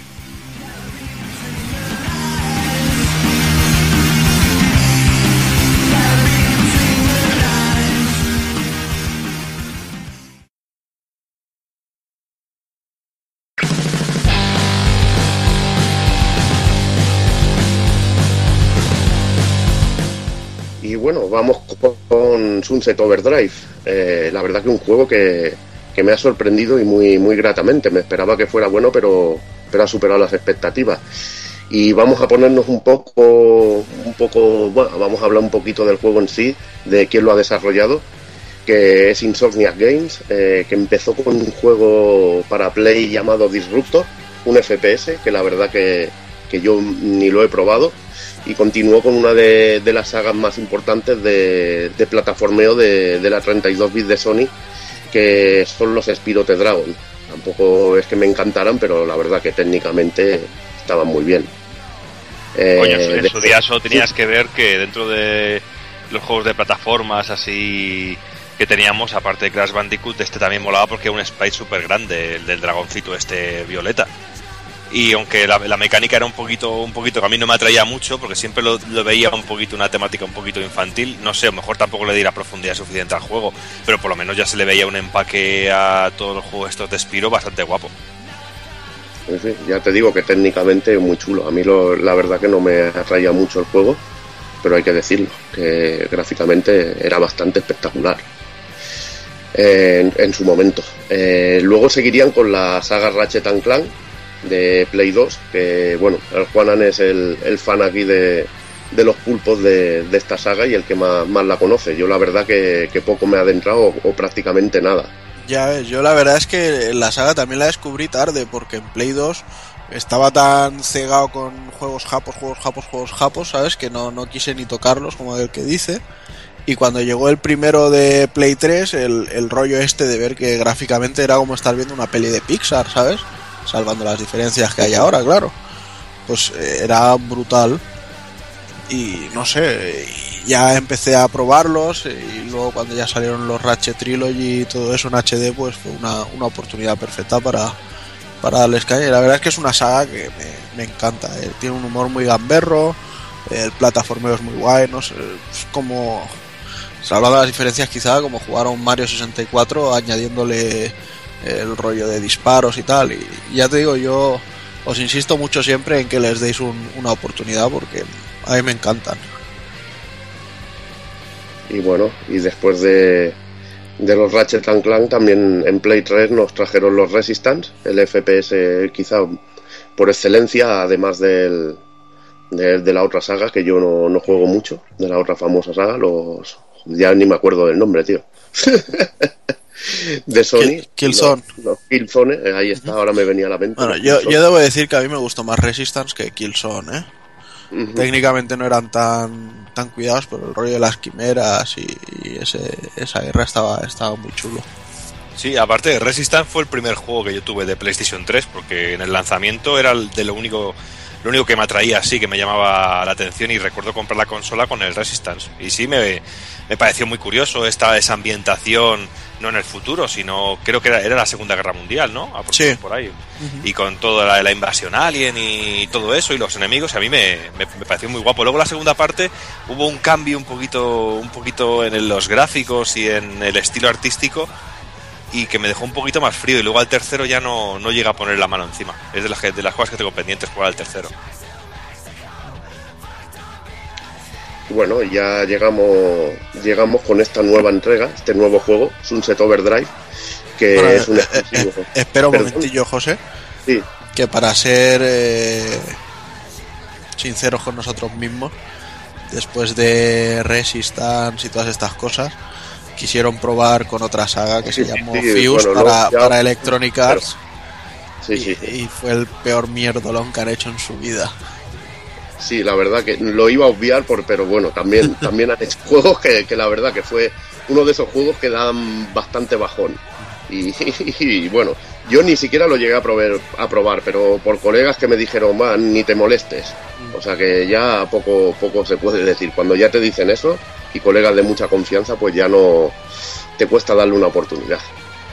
Y bueno, pues sorprendió mucho que se cambiaran así bastante de plataforma, porque Insomnia, que eran muy afines a, Sony, y verlos ahora sacar un juego exclusivo como este Sunset Overdrive para la nueva y flamante Xbox One. Y, la verdad que, creo que les ha quedado. Yo tampoco, es que tampoco puedo analizar todo, todos los juegos porque no conozco mucha cosa de Insomnia, pero la verdad es que les ha quedado un juego de estos, de estos que de nivel perto de los bestias, de nivel bueno, bueno, bueno. Y vamos con la historia del juego donde toda la acción, bueno, transcurre en la ciudad de Sunset City en el año 2027, donde la compañía Fizco ha lanzado una nueva bebi- bebida energética llamada Overcharge Delirium XT. Con Qué mucha bien, prisa. podría, qué bien podría ser el Burn o el Red O el Bull Red o el Bull. Monster o cualquiera de estas bebidas famosas entre los niños ratas. un nuevo tipo de monster como, como este que le molaba al Juanan, este chungo. Y con mucha prisa por venderlo, la compañía se salta pues los protocolos de salud y controles. Es lo típico, hay que ganar pasta y venga, vamos a saltarnos los de estos que son unos vampiros y no nos dejan sacar pasta. Bueno, esta bebida provoca pues una gran adicción y el que la prueba lo bestia pues se transforma en peligrosos mutantes, a los que conoceremos como colgados. Gran nombre y muy, muy cachón. los colgados. Los colgados no, los colgados. Eh, para tapar este hecho, pues lo típico, eh, rollo umbrella, así, muy original. Eh, Fisco pone en cuarentena a la ciudad y nosotros nos ponemos en la piel de un empleado de Fisco de, la limpieza, típico que va recogiendo los vasos en los, en los conciertos y todo eso, y la suciedad. Y bueno, no- estaremos en una ciudad en la que, que está hecha todo un polvorín y está totalmente sitiada, entre colgados, Fizco que intenta que nada salga de, de allí y todo tipo de personajes que, que deambulan por, por Sunset City.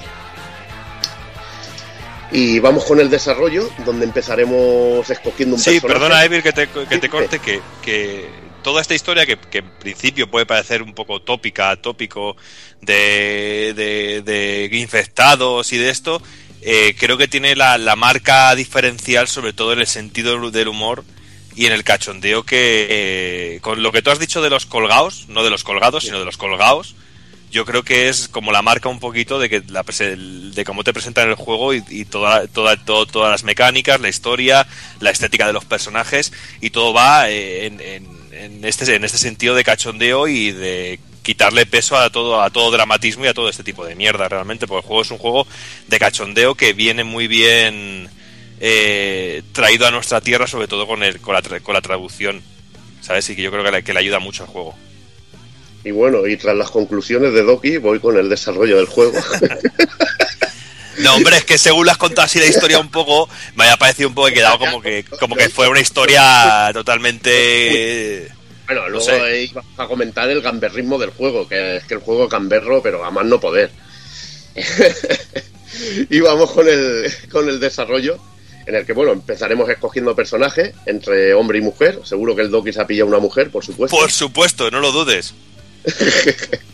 donde cogeremos el aspecto físico con los peinados, la cara, la complexión, los rasgos, todo este tipo, y luego también la ropa del personaje, que también es bastante variada, y podremos ir ampliando el armario, pero de manera muy bizarra, y, y poner auténticos trajes de locura, acordes al, al sentido del humor del juego, donde es que puedes hacer auténticas bizarradas y cosas criminales con tu personaje. Incluso en mitad de la partida puedes cambiar... Sí, el Puedes cambiar, físico. puedes cambiar de género y todo, porque tú entras a la tienda y puedes ponerte un avatar de un hombre o hacer a tu chica más fuerte o menos fuerte físicamente o Mm. así. Sí, una, una operación de cambio de sexo pero Sí, sí. instantánea. Y bueno, tampoco es que el diseño me mole mucho del juego, pero bueno, yo me he hecho un personaje que se parece un poco al wrestler este, a Big Show, y me hace mucha gracia, la verdad. Pues yo me he hecho una tía que tenga un culillo bien rico para ir mirándoselo todo el tiempo y unos buenos pechotes. Sí, claro. Pero muy bien, bien Doki, así me gusta. Y bueno, si algo destaca del juego es sobre todo la movilidad que tenemos con el personaje y que Sunset City está diseñado para aprovecharnos de esto. Eh, en el, el juego penaliza mucho el moverte por el suelo y, y quedarte mucho rato en el suelo equivale a una muerte segura. Eh, porque es que somos lentos y torpes. Veremos que nuestro personaje andando por el suelo es que no vale para nada. Y entonces, pues, pues le han Y aparte, a- y aparte Sí. que los enemigos son muy bestias, ¿sabes? Hasta los Sí. enemigos más sillas que te salen al principio, como se te ocurre andar por el suelo, te vienen todos a la vez y, y mueres y No, caes directamente. aunque no, aunque te líes con el cuerpo a cuerpo ni, No, ni así ni de cae. coña. Y bueno, para ello el juego es muy dinámico. Y lo primero que te viene a la mente al jugar un, momentito al, al Sunset o al ver visto, ya al ver un vídeo ya, ya te daba esa idea, pero al ponerte a jugar mm, te viene a la mente eh, Jet Set Radio. Jet Set Radio por la movilidad del personaje, sobre todo en este caso el Future, que era más, era más, más arcade. Y, bueno, pero bueno, también hay que decir a su favor que no se trata de una copia del Jet Set Radio, sino que el juego tiene personalidad propia y, y aparte de grindar, que es lo que siempre veíamos en el Jet Set Radio, que es lo de deslizarse por raíles y toda esta y todo ese tipo de hostias que tenía el juego, pues tenemos varios movimientos que nos van dando estilo, que luego explicaremos lo que, lo que es el estilo, que es muy importante a la, a la hora de jugar. Y bueno, entre estas acciones podemos por el escenario grindar por cables de teléfono, etcétera, etcétera, y también subgrindar, que es colgarnos desde abajo con una palanca, con una especie de pata de cabra, y vamos también por las partes de abajo, por encima del rail y por debajo en el caso de cables que podamos. Luego Mira, y este, y, y en este, y este, en este, en este aspecto, pues yo eh, cuando estaba viendo los vídeos del juego, yo tenía miedo de que realmente el control fuera un poco caótico en este sentido. Cuando veía que se podía mover por el suelo, por los cables, arriba y abajo. Pero luego es que una vez, en cuanto llevas 3-4 minutos en el juego, te das cuenta de lo fluido y lo sencillo que es todo. Y que se hace todo de una manera muy intuitiva y que a la primera de cambio ya estás jugando y que ya estás dominando perfectamente los rebotes, los, el colgarte, el grindar, el subgrindar. Sí. No sé, todo se hace de una manera muy, muy, muy intuitiva y, y en, en nada de tiempo te ves viendo haciendo cosas que realmente son muy guapas y encima que te lo van valorando y te lo van Sí. y te van dando más cosas según vas haciendo las cosas bien, ¿sabes? Que, que en ese sentido está de puta madre medido. Es que no, es que está muy. eh, La ciudad está diseñada para ello, para que te puedas mover rápido haciendo todo tipo de acrobacias. Y la verdad que desplazarte por Sunset City es una maravilla, eh, es, un placer. Y aparte de, grindar, también podemos rebotar contra aires acondicionados, sombrillas y camiones, todo, bastantes objetos que lo, lo iremos viendo que claramente están colocados para esto. Y podemos ir pasando de zona a zona, grindando, rebotando sobre, sobre sitio, volviendo a grindar. Y la verdad que es espectacular. Sí, porque Además, yo me he podemos- atravesado casi, me- casi un buen cacho de la ciudad, rebotando de coche co- de, en coche y de, y de aire acondicionado en aire acondicionado. ¿eh? e incluso puedes atravesar el río saltando entre barcas, saltando de barca a barca, que es muy, muy, muy cachondo y porque también nadando pierdes tiempo y te Y mueves corriendo mucho. por el agua, porque si vas apretando, tú lo Sí. has hecho de ir corriendo por el agua, Sí. que vas corriendo como si fuera Jesucristo. Eso es un poder que nos dan después como el, el dash en el aire, lo de poder hacer un dash en el aire que también te hará que te muevas más rápido y que el movimiento y, el dominio del personaje sean mucho mejores aún. Además tenemos lo de correr por las paredes, tenemos doble salto que nos vamos enganchando hacia arriba de, en los edificios y todo tipo de, superficies. Nos podemos enganchar también en farolas, es súper dinámico y es que la ciudad está diseñado incluso para poder recorrerla sin pisar el suelo y estar todo el rato haciendo trucos. Es, eh, es espectacular en diseño el juego, para mí es un 10 en este Mira, y aspecto. antes, y aunque sea un género completamente diferente, antes lo comentábamos un poco mientras preparábamos el programa, que en Dragon Dogma el problema de que ojalá hubieran puesto un caballo, porque la, de recorrer distancias era un coñazo. Aquí en ningún momento tienes la sensación, y yo he tenido que recorrer alguna distancia muy larga, de que sea pesado hacer una distancia larga o que haya necesidad de un teletransporte, que también tienes la opción de tener un teletransporte directo en algún momento. Aquí yo por lo menos, no sé tú Evil, pero yo en ningún momento lo he utilizado porque me parece tan divertido el ir moviéndome por toda la ciudad, que de repente veas una oleada de enemigos por ahí a su puta bola o peleándose entre ellos y, y estar disparándoles mientras estás brindando y haciendo acrobacias, que realmente no se me hace pesado tener que ir de un lado a otro, sino todo lo contrario. Sí, claro, porque no vamos a estar haciendo acrobacias. Lo que tiene el juego también es acción. Y es lo que le da chicha y, es esta mezcla de lo que tú estás hablando, de que, bueno, que ya has ido comentando de la acción y es que a los enemigos nos los cargaremos con armas. Y, en el caso de Insomnia, como muchas veces me, me ha comentado Juanan, eh, las armas en los Ratchet siempre han sido muy estilosas y originales. Y en este caso puedo, puedo afirmarlo que también, que son armas estilosas y cachondas a más no poder. Tenemos armas de fuego de, de todo tipo de colores y luego armas locas, como armas congeladoras, discos de vinilo, discos de vinilo que, bueno, luego los podemos convertir en otras cosas. Tenemos también, podemos lanzar también el overcharge para que, que los colgados vayan allí a un sitio y podemos liar pistarros, usar, usar eso para que, por ejemplo, atraer colgados y que, y que se peleen con personajes humanos, etcétera, etcétera. Que también hasta puedes usar las alarmas de los coches saltando sobre ellos para que para atraer a colgados y liar pistarros en, en zonas, y liar que se- eh, diversos enemigos se peleen entre ellos y que sea más fácil eliminarlos. Sí, y ahora alguien que está escuchando el programa puede decir, coño, todo ese tipo de cosas las he podido ver ya en un Death Racing. Pues te digo que, aun habiendo jugado a Death Racing, aquí te sorprenderás de algunas armas y algunas aplicaciones que pueden llegar a tener las armas. Porque a mí eso me ha sorprendido que cuando crees que ya lo has visto todo, o en un Sun Road como el 4 que puedes ver eh, un lanzaconsoladores o, o alguna cosa de estas, aquí te puede sorprender alguna de las armas todavía, porque están muy bien llevadas. Pues A mí mi, mi favorita son los ositos Teddy explosivos, tío, son brutales, tío. Además A son mí, potentes. no sé si hablarás ahora de ello un poquito, a mí cierta, cierta mascota me ha vuelto loco en el juego. Bueno, eso, eso lo comentaremos en las misiones. Sí. Sobre la variedad de las misiones, porque es que es lo que mola, tío, es lo que mola mucho. Eh, aparte, eh, a las armas le podemos e- eh, equipar amplificadores. Eh, al usar las armas, las subimos de nivel y se desbloquean mejoras para insertarlas dentro de ellas. Y algunas armas, al meter estas mejoras, se transforman en otro tipo de armas distintas. Decir que tenemos un, ocho huecos de armas para llevar en cualquier momento y podemos entrar en la pantalla de estado y cambiarlas. La munición es limitada, tendremos que ir cogiendo munición para que no vayamos a lo bestia matando ahí a lo animal, que tendremos que tener un poquito de estrategia y guardarlas para enemigos bastante más gordos, las mejores y usar la- las sencillas para liquidar a la escoria.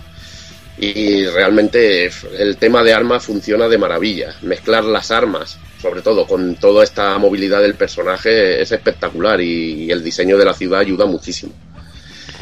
Eh, decir también que tenemos mejoras para el personaje, amplis para el personaje para mejorar ciertos atributos y luego tenemos los turbos, que se desbloquearán en cierto momento y al ir haciendo acciones de, de acrobacias, usar armas y esto, nos da puntos que nos permite comprar estas mejoras que, que podemos equipar hasta 6 y van desde hacer más daño a los colgados, eh, recibir menos daño de los colgados, a mejorar la munición en armas, mejorar la eficiencia de ciertas armas, dotar de poder de fuego a armas, etcétera, etcétera. Hay, la verdad que hay una amplia variedad de, de mejoras de, de turbo. Eh, luego también en cierto momento desbloquearemos las trampas, que también es una puta locura, que son una, como unas mini fases en que debemos proteger un, un, bueno, un cargamento de overcharge para atraer a los colgados y podemos ponerles trampas y hacerles cada putada que flipas. Sí, lo llaman Real- cocinar, ¿no? En el que se están cocinando armas y mejoras y cosas. Que Sí, tenemos que, que proteger esa zona. tenemos que proteger esa zona y puede- pueden ir desde trampolines que, que tiran a los enemigos, cuchillas giratorias, etcétera, etcétera. Son auténticas locuras y funcionan como en fases tipo de estas de torres de, de- de defensa de torres, el Sí, típico juego así de Defense Pero- Tower. Pero no nos Mm. confundamos que no es un Tower Defense, que es mucho más No, dinámico no. y mucho más divertido, ¿eh? Sí, hombre, mucho más dinámico, es a saco. Que tú en cualquier momento puedes bajar y liarte a tortas también ahí con, lo- con los enemigos. Sí, mientras están las trampas actuando, pero es que es... En eso funciona mucho el modo online, en eso se basa mucho el modo online de, de 8 jugadores, en este tipo de Tower Defense. Eh, luego, muy importante es el sistema de estilo. Estilo y acrobacia nos desbloquea potenciadores y tenemos un marcador de estilo que va subiendo, que son como cuatro sectores, y al irlos llenando podemos ir activando potenciadores del personaje. Nos permite matar con más eficacia, ganar más puntos, ser más potentes y, la verdad que, que, mola mucho. El ir matando mientras vas haciendo un bote. Me cambio de grindar a dar un, un rebote. Mientras voy matando bichos. Luego corro por una pared mientras mato bichos. Salto, me, cuelgo en otro sitio. Es pues, para hacer un bombazo, pues los puntos suben como, como la espuma eh. Eh, después eh, tendríamos las compras y coleccionables del juego, que al matar enemigos y cumplir misiones y todo esto, conseguiremos dinero y overcharge, que nos servirá para comprar armas, amplis, ropa exclusiva, que hay ropa para aburrir. Puedes poner incluso también máscaras al personaje y tonterías que, que, da la risa. La verdad que personalizar al personaje es una de las mejores cosas que tiene el juego. Eh, aparte de esto, los coleccionables y secretos, pues hay teléfonos móviles, luego las típicas bambas pillas en cables, la típica putada que has hecho alguna vez en la vida, que es atar, atar una bamba y tirarla al cable del teléfono para putear a un colega, pues tienes que recoger bambas de estas. Luego tenemos los muñecos Fitzy, eh, cámaras de seguridad de Fizco que podemos ir destruyendo, cofres pirata f- incluso alguna cosa más que ya ni me acuerdo, porque hay cantidad de chorradas. Incluso puedes mirar en el mapa de la ciudad, eh, que tienes un mapa que puedes poner en cualquier momento y ver en la leyenda todas las cosas que puedes ir recogiendo en, el, en la ciudad de Sunset. La verdad que si te, te gusta, eres de estos que te mola buscar, eh, te puedes volver loco. Creo que son 150 muñecos Fitzy, o sea, es una puta locura. Y después pasaríamos a, lo que es la chicha del juego, las misiones. Las misiones principales, que como Borja estaba diciendo, son, que iba comentando, la del perrete, que son espectaculares. Todo, todo el modo historia es que es ultra variado y te ponen situaciones pero increíbles. Cuenta tú mismo la, la del perro Doki, es que es brutal, tío, es que es brutal.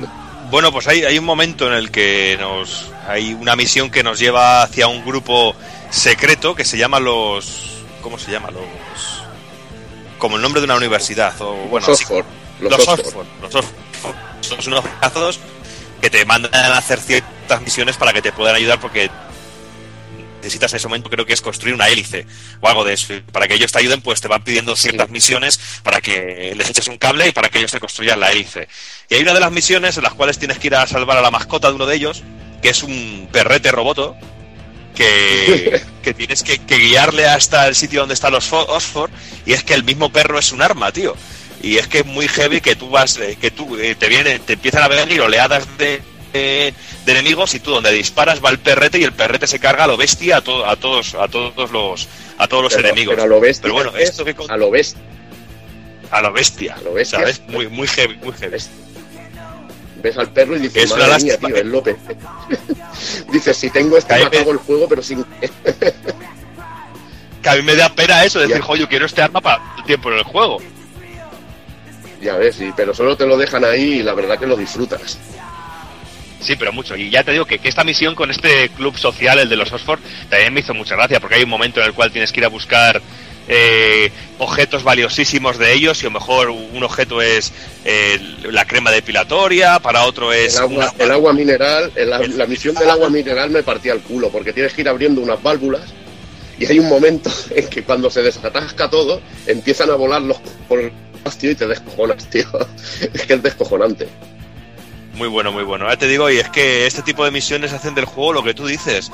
Muy variado, muy divertido, y luego los el, cómo reacciona el personaje, cómo reaccionan el resto de personajes contigo. Ya te digo, a mí lo del perrete me marcó. Yo me estuve partiendo aquí el ojete que yo digo, no quiero terminar esta misión. Porque claro, el perro tiene el problema de que eh, no te sigue a ti. Que si tú quieres guiar al perro tienes que disparar y el perro va a ir directo a- hacia, Sí, per- hacia donde Persigue como un osete así o una mascota, un gato, un gatito que tiene así raro. Claro, Que tienes que el arma del Teddy's y, y- y tiras como un osito blanco, una gatita blanca, creo que era, Sí, sí. y, y va por ella y va destruyendo todo lo que pilla ahí alrededor. Claro. Eh, bueno. Luego lo que, lo que mola mucho también, otra misión que me mola mucho son las, las que tienes que trepar a rascacielos que son espectaculares porque están diseñadas de una manera increíble. Y encima ves a el- toda la ciudad y ves todo, es, es una puta pasada. Mira, y, Y luego lo- algo como cuando hablamos de del Infamous PlayStation 4, el Second Son, que, que en cualquier momento podías mirar a cualquier punto de la ciudad que estaba súper definido, e ir corriendo y acercarte y te encontrabas que, que estaba el edificio y que podías escalarlo.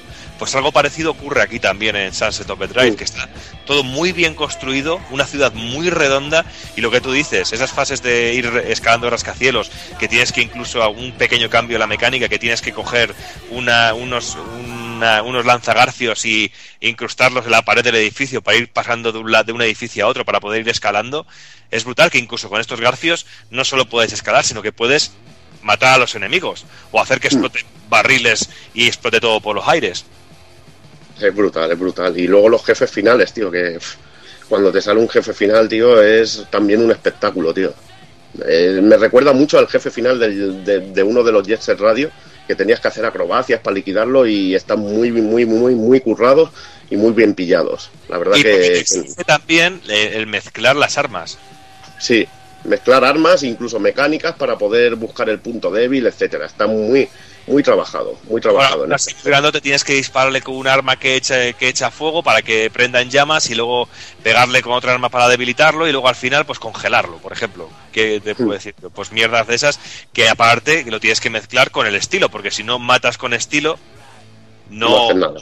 no, No, no consigues- tienes potencia, no tienes potencia y no consigues las cosas. Claro, porque cuenta Aparte, aparte de, Lo que has comentado Sí. antes de los juegos, que es muy guapo cuando vas rebotando también y llega un momento en que tienes el turbo a tope y cuando rebotas en los coches explota todo por, to- por, por los Sí. aires. Mola un huevo cuando ver a los enemigos saltando por los aires cuando, en cuando rebotas un coche que, le- que tienen ellos al lado. Aparte que, bueno, el tono humorístico del juego es que cuando revientas a los enemigos sale una no- onomatopeya, plof y cosas así, que le da esa sensación tan chula que tiene el juego. Que además eh, destila humor gamberro, tío, el juego por todos lados. Todos lados. Incluso cuando te matan, tío. Que cuando te matan, cada vez que te matan hay una escena distinta de muerte, tío. Y son increíbles la reaparición. Y yo, que he muerto unas cuantas veces por, por hacer el cabra, yo todavía no me encontré ni una muerte repetida. Sí, sí, bueno, y es que incluso también cuando empiezas la partida de una partida grabada, hay un momento que se acerca tanto la cámara que le pega un codazo a tu personaje y es genial. Todo ese tipo de, de detallitos y tonterías está muy, muy, muy, muy conseguido. Y bueno, aparte de las misiones principales, tenemos las secundarias, que son bastante más sencillitas, pero que también le dan chicha al juego.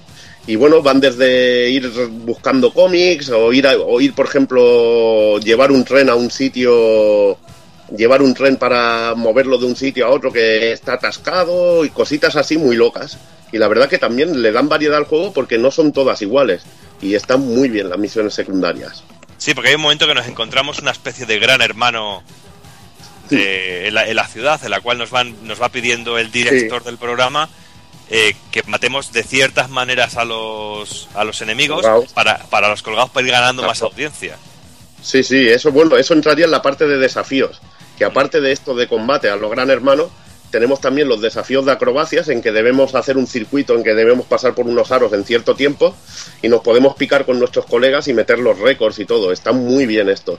Luego también he visto yo un desafío que en el que has de romper cajas y ir por raíles rompiendo cajas mientras vas petando barriles que las hacen explotar para que sea más rápido y todo esto. Y está muy bien, te pican porque sobre todo si tienes colegas con puntuaciones y ven, joder, el cabrón este tiene más puntos que yo, pues voy a picarme a ver, a ver si le doy caña. Pues mola, esas cositas molan. Y si algo mola en el juego, que hemos estado hablando todo el rato de sentido del humor, pues son los tipos de enemigos que nos vamos encontrando. Sin duda, el enemigo estrella son los colgados, tío. Los colgados son los mutantes, nos los encontraremos de todo tipo. Además, van cada uno tiene, tiene sus misiones en ello. Hay algunos que nos putearán y no nos dejarán grindar con libertad, otros que tienen poder de congelación y nos pondrán trampas. Eh, luego están los colgados que se hacen como de generadores de más colgados, que son super bestias, etcétera, etcétera. Hay bastante variedad y, y, y hacen mucha gracia.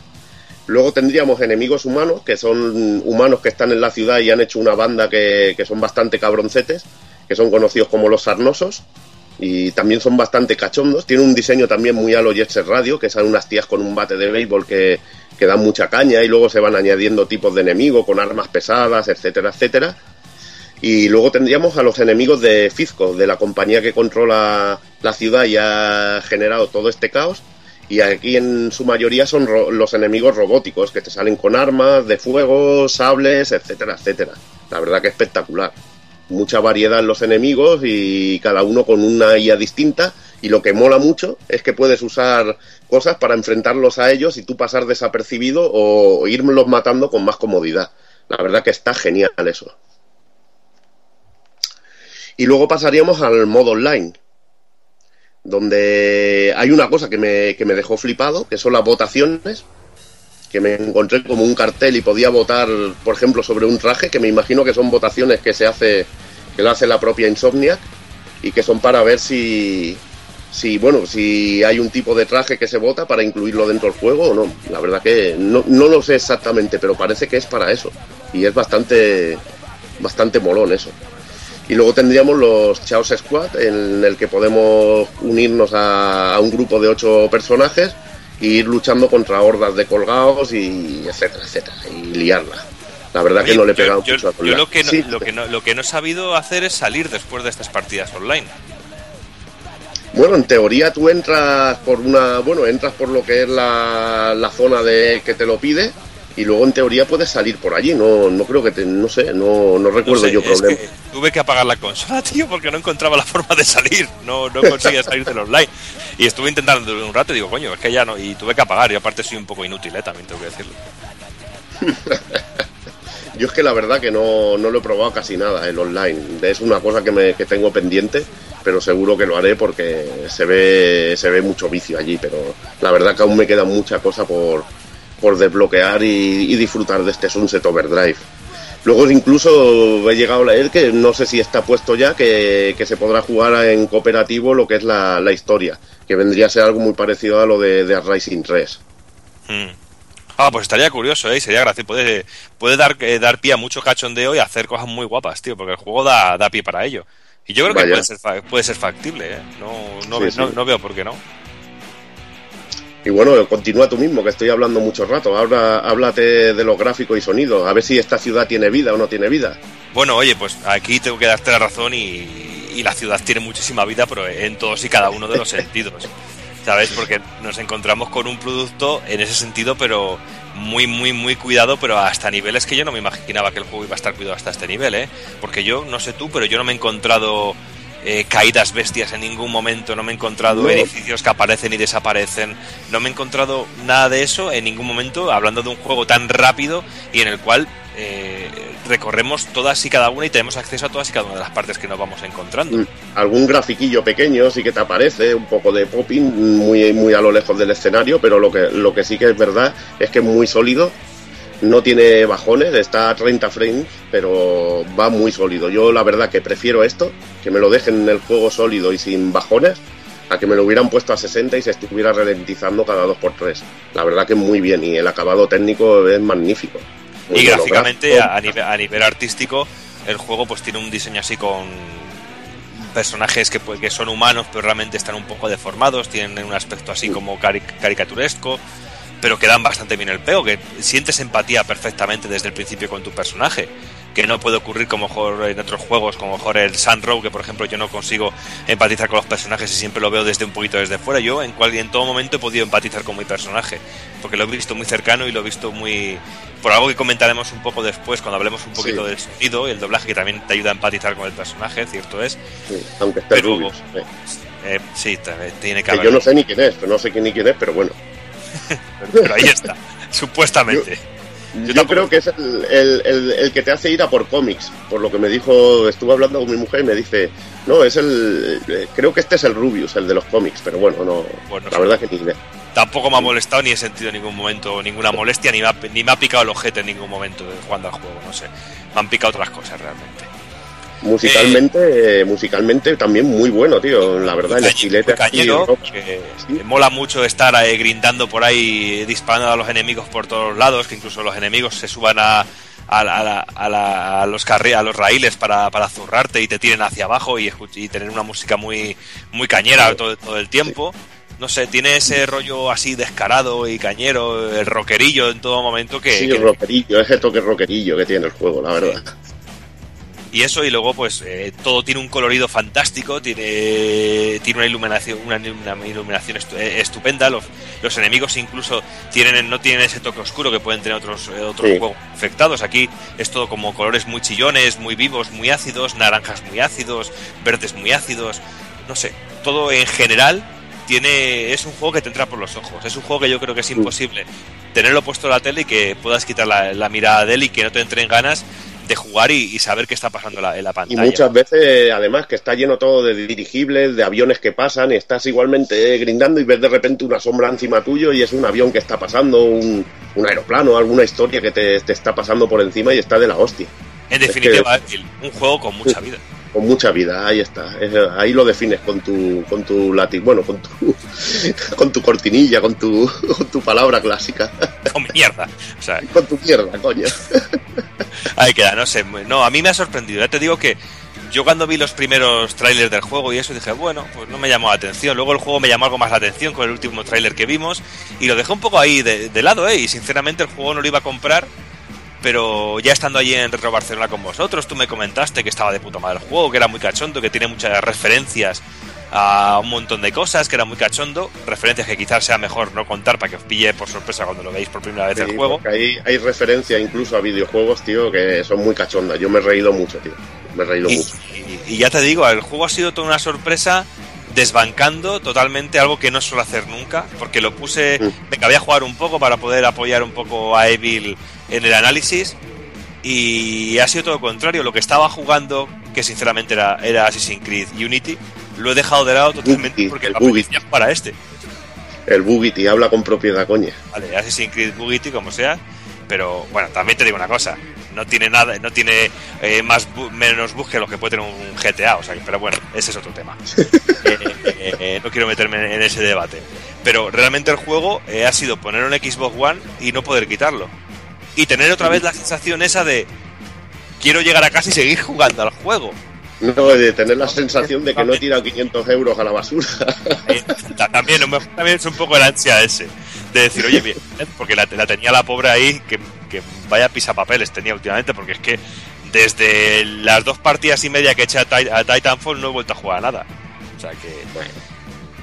Pero bueno, este, este podría ser un buen camino de juegos para Xbox One, tío. Porque realmente si yo tuviera PlayStation 4, que la tengo, eh, y no tuviera One, y jugar en casa de un amigo a este juego, estaría rabiando porque yo querría este juego para mi PlayStation 4, sinceramente.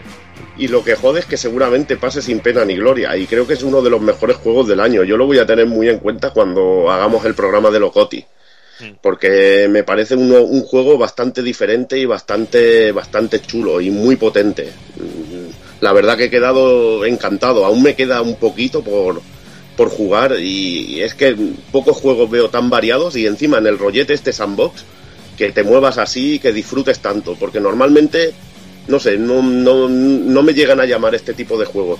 Sí, Pero es pero, no os asustéis por las palabras que ha dicho ahora el amigo Evil, eso de sandbox, que yo tiemblo cada vez que oigo eso de sandbox, Sí. porque realmente yo no tengo la sensación de estar jugando un sandbox. Realmente, yo hay ciertos momentos que tengo la sensación de estar jugando un arcade. Sí, porque es que es muy directo y muy rápido de jugar, pero en, en realidad es un sandbox. Vete allí, haz esta misión, haz esto, pero es que está tan variado. Normalmente este tipo de juego tiene el problema de que las misiones son poco variadas. Y es que este es muy variado y muy cachondo y puedes hacer muchas cabronadas. Y luego tiene un sentido del humor que te estás descojonando todo el rato. Cuando te hacen una misión, lo, lo único que vas a ver es un tío que te pide una bacalada que no te la crees ni tú, tío.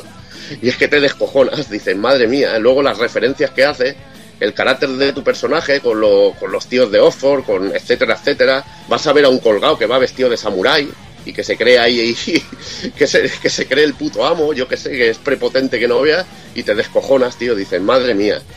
Personajes muy locos, esquizofrénicos, como puedan ser los de los colgados de los esquizofrénicos y los colgados de, del Dead Rising 3, pero con un estilo mucho más humorístico y desenfadado. Es un juego muy gamberro, es la palabra. Sí, y lo que también le ayuda y le aporta es todo el tema del doblaje. Sí, ¿Sabes? sí. Que, que yo creo que este juego también, entre toda la comunidad así de, de jugadores, entre comillas, expertos y que siempre están comentando por todos lados, los iluminados, como digo yo, eh, están. Y yo incluso, yo me, me, me- me he visto Los a mí mismo. colgados, Toki. Ahora no, los iluminados, no, los colgados. Eso, bueno. Entre los que yo en algún momento también me incluyo porque yo me he leído criticando lo de lo del Rubius. Pero realmente luego el juego eh, hay que dar una oportunidad para ver porque el trabajo que se ha hecho de doblaje dentro del juego me parece magnífico. Magnífico en todos los sentidos eh, porque no solo el, el doblaje al castellano, sino también la adaptación a, a, a nuestros chistes, a nuestra forma de hablar en algunos momentos, a dialectos, eh, no sé, que está muy bien localizado el juego realmente. Y que tiene verdad, realmente, la palabra de los personajes tienen verdad y tú te lo crees. Y luego juega con un factor que es el de romper la cuarta pared continuamente. Mm. Porque de repente a lo mejor está, estás jugando con tu personaje y aparece la típica voz de fondo diciendo en modo Sí, de sí, tutorial, si quieres eh, conseguir más puntos de, de chulería, salta y no pises nunca el suelo. Y de repente tu personaje eh, con el que estás jugando dice, ¿quién coño me está hablando con esa voz? Con tan-?" lo, que, con lo que hablas estoy recordando la misión esta de las válvulas, que había una voz de fondo que al final acaba cachondísima. Y me importa dos cojones, más o menos. Digo, parecía Juanan, pero en versión mujer, tío. Era cachondísimo, tío. Sí, Mm, qué morboso eso de Juana en, en versión mujer. Sí. Y está puesto, ¿eh? Uf, madre mía. Mm, esta me tiene loco. Ya sabéis. Yo ya, yo ya no quiero tirar más el rollo porque creo que lo hemos dicho todo sobre el juego. Decir simplemente que es indi- imprescindible si tienes una Xbox One porque es uno de los mejores juegos y, y la verdad que una IP nueva, potente y original y eso es muy importante. Hoy en día la originalidad y la frescura es difícil de conseguir y Sunset Overdrive lo consigue. Yo, Evil, tengo una pregunta que hacerte. Tú imagínate que, que vienes aquí a mi casa, te tiro la, la Sí. patata, ya es la hora de que vengáis de una puta vez. eh, pero continuando, imagínate que vienes a mi casa, pruebas este juego, no tienes la Xbox One. ¿Tú cuando llegaras a Barcelona tendrías ganas de comprarte la Xbox One por este juego? Sí, tendría ganas de, bueno, después de odiarte a muerte, pues sí, tendría ganas de comprármela. Perfecto, ya, con eso me lo has dicho tú.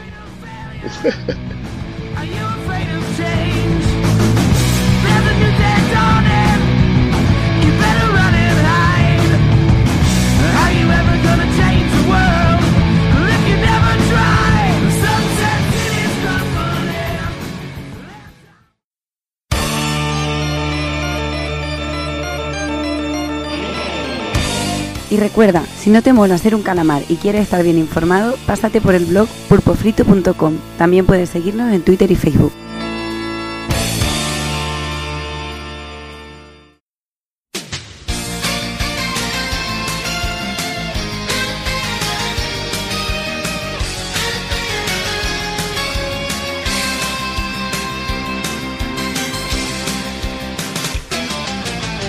Y hasta aquí el programa, un programa cargado de buenas noticias, eh, de jugosas novedades, toda esa campaña pre-navideña preparada y lista ya para dar el arranque final. Y ya poca cosa más nos queda por añadir, más que ir despidiéndome del personal. Me despido del señor Doki. Bueno, pues aquí voy a echarme una partida al, al Smash Bros. que te diga? A lo tonto y a lo bobo, pero no, hombre, lo, para luego seguir, que me ha hipeado un poquito con una parte del Sunset Overdrive aquí el amigo Evil y voy a, a seguir un ratillo con él. Pero bueno, ya ves aquí una semanita más, ya con ganas de, del retro también, que estoy ahí dándole también candela, porque me lo estoy pasando como un enano rememorando viejas, viejas épocas. Y nada, y aquí ya a tirar la semana, que ya el grabar el Pool Podcast ya es casi como sinónimo de que empieza una nueva semana. Muy bien, pues nada, Doki, hablamos en breve. En breve. Me despido también del señor Hazard. Pues bueno, pues muy bien. Ya está. Ya, ya- ya- ya está todo dicho. Pues muy bien, has despedido. Hasta luego. Nada, ya está todo dicho. Pues no sé ni qué juegos salen en el mes que viene. Ya entre el PC. pues, joder, macho, entre el PC que tengo con, con tarjeta de gráfica de esa buena. Ahora la Play 4, la PS Vita también de hace poco. uf, es un- esto es un no parar. Pero bueno, habrá que, que seguir viciando, darle caña a todo lo que, que pillemos. Que ahora tengo buena selección de juegos raros en todas las plataformas. Ahí está, ahora no se te va a escapar ni uno. Pues nada, Bueno. Hazard, hablamos en un mesecito más o menos. Muy bien. Me despido también del señor Taco Kun. Pues nada, señores, nos vemos ya para el retro, que ya va tocando, que le demos caña. Y bueno, eh, un placer despedir un mesecito así tan, tan movidito, con tantas novedades y, y con la sorpresita rica esta que ha sido la PlayStation Experience. Ahora ya tocará ir empezando a pensar el, el tema de los gotis y esas mierdas típicas, ¿no? Sí, claro, por supuesto. El próximo programa toca Goti ya, creo, yo- creo yo. Pues habrá, habrá que ir preparándolo a ver. y Hay que empezar a hacer, a hacer quinielas. Exacto. Ahí está. Pues nada, Taco Kun, hablamos en un par de semanillas. Venga, gente, un abrazo. Y ya solo me queda despedirme señor Evil. Bueno, un placer otra vez estar aquí rajando sobre videojuegos. Y bueno, un mes que, que, que al Taco Kun le han subido el ego y le han subido la moral con el PlayStation Experience, se la han subido pero a nivel 1000. Ahora va a ser jodido trolearle al cabrón. O sea que voy a tener poco para... no hay argumentos, tío. Es que no ni existen argumentos ahora para, para decirle nada, tú. Ahora mismo. la Microsoft, cosa ponte las ¿eh? pilas porque lo tienen muy jodido. Y nada, eh, deseando que llegue ya el próximo retro, que hay mono, porque hace tiempo que no, que no nos liamos a hablar de, de juguetes antiguos y nada. Ah, nos vemos, nos vemos en breve. Muy bien, Evil. Pues ya vamos hablando. Y bueno, nada, a vosotros pues lo de siempre. Eh, ya comentaban por aquí el tema de retro. Un par de semanillas volvemos con ese Story of Thor, el juego que lo retrasamos a- bueno, por, por culpa, por decirlo de alguna manera, de, Retro Barcelona, por, por, bueno, por no haber tiempo físico de, grabarlo. Y de aquí un mes, como adelantaba Taco Kun, pues supongo que ya irá cayendo los GOTI porque ya estaremos a principios de 2015 y bueno, y es lo que toca.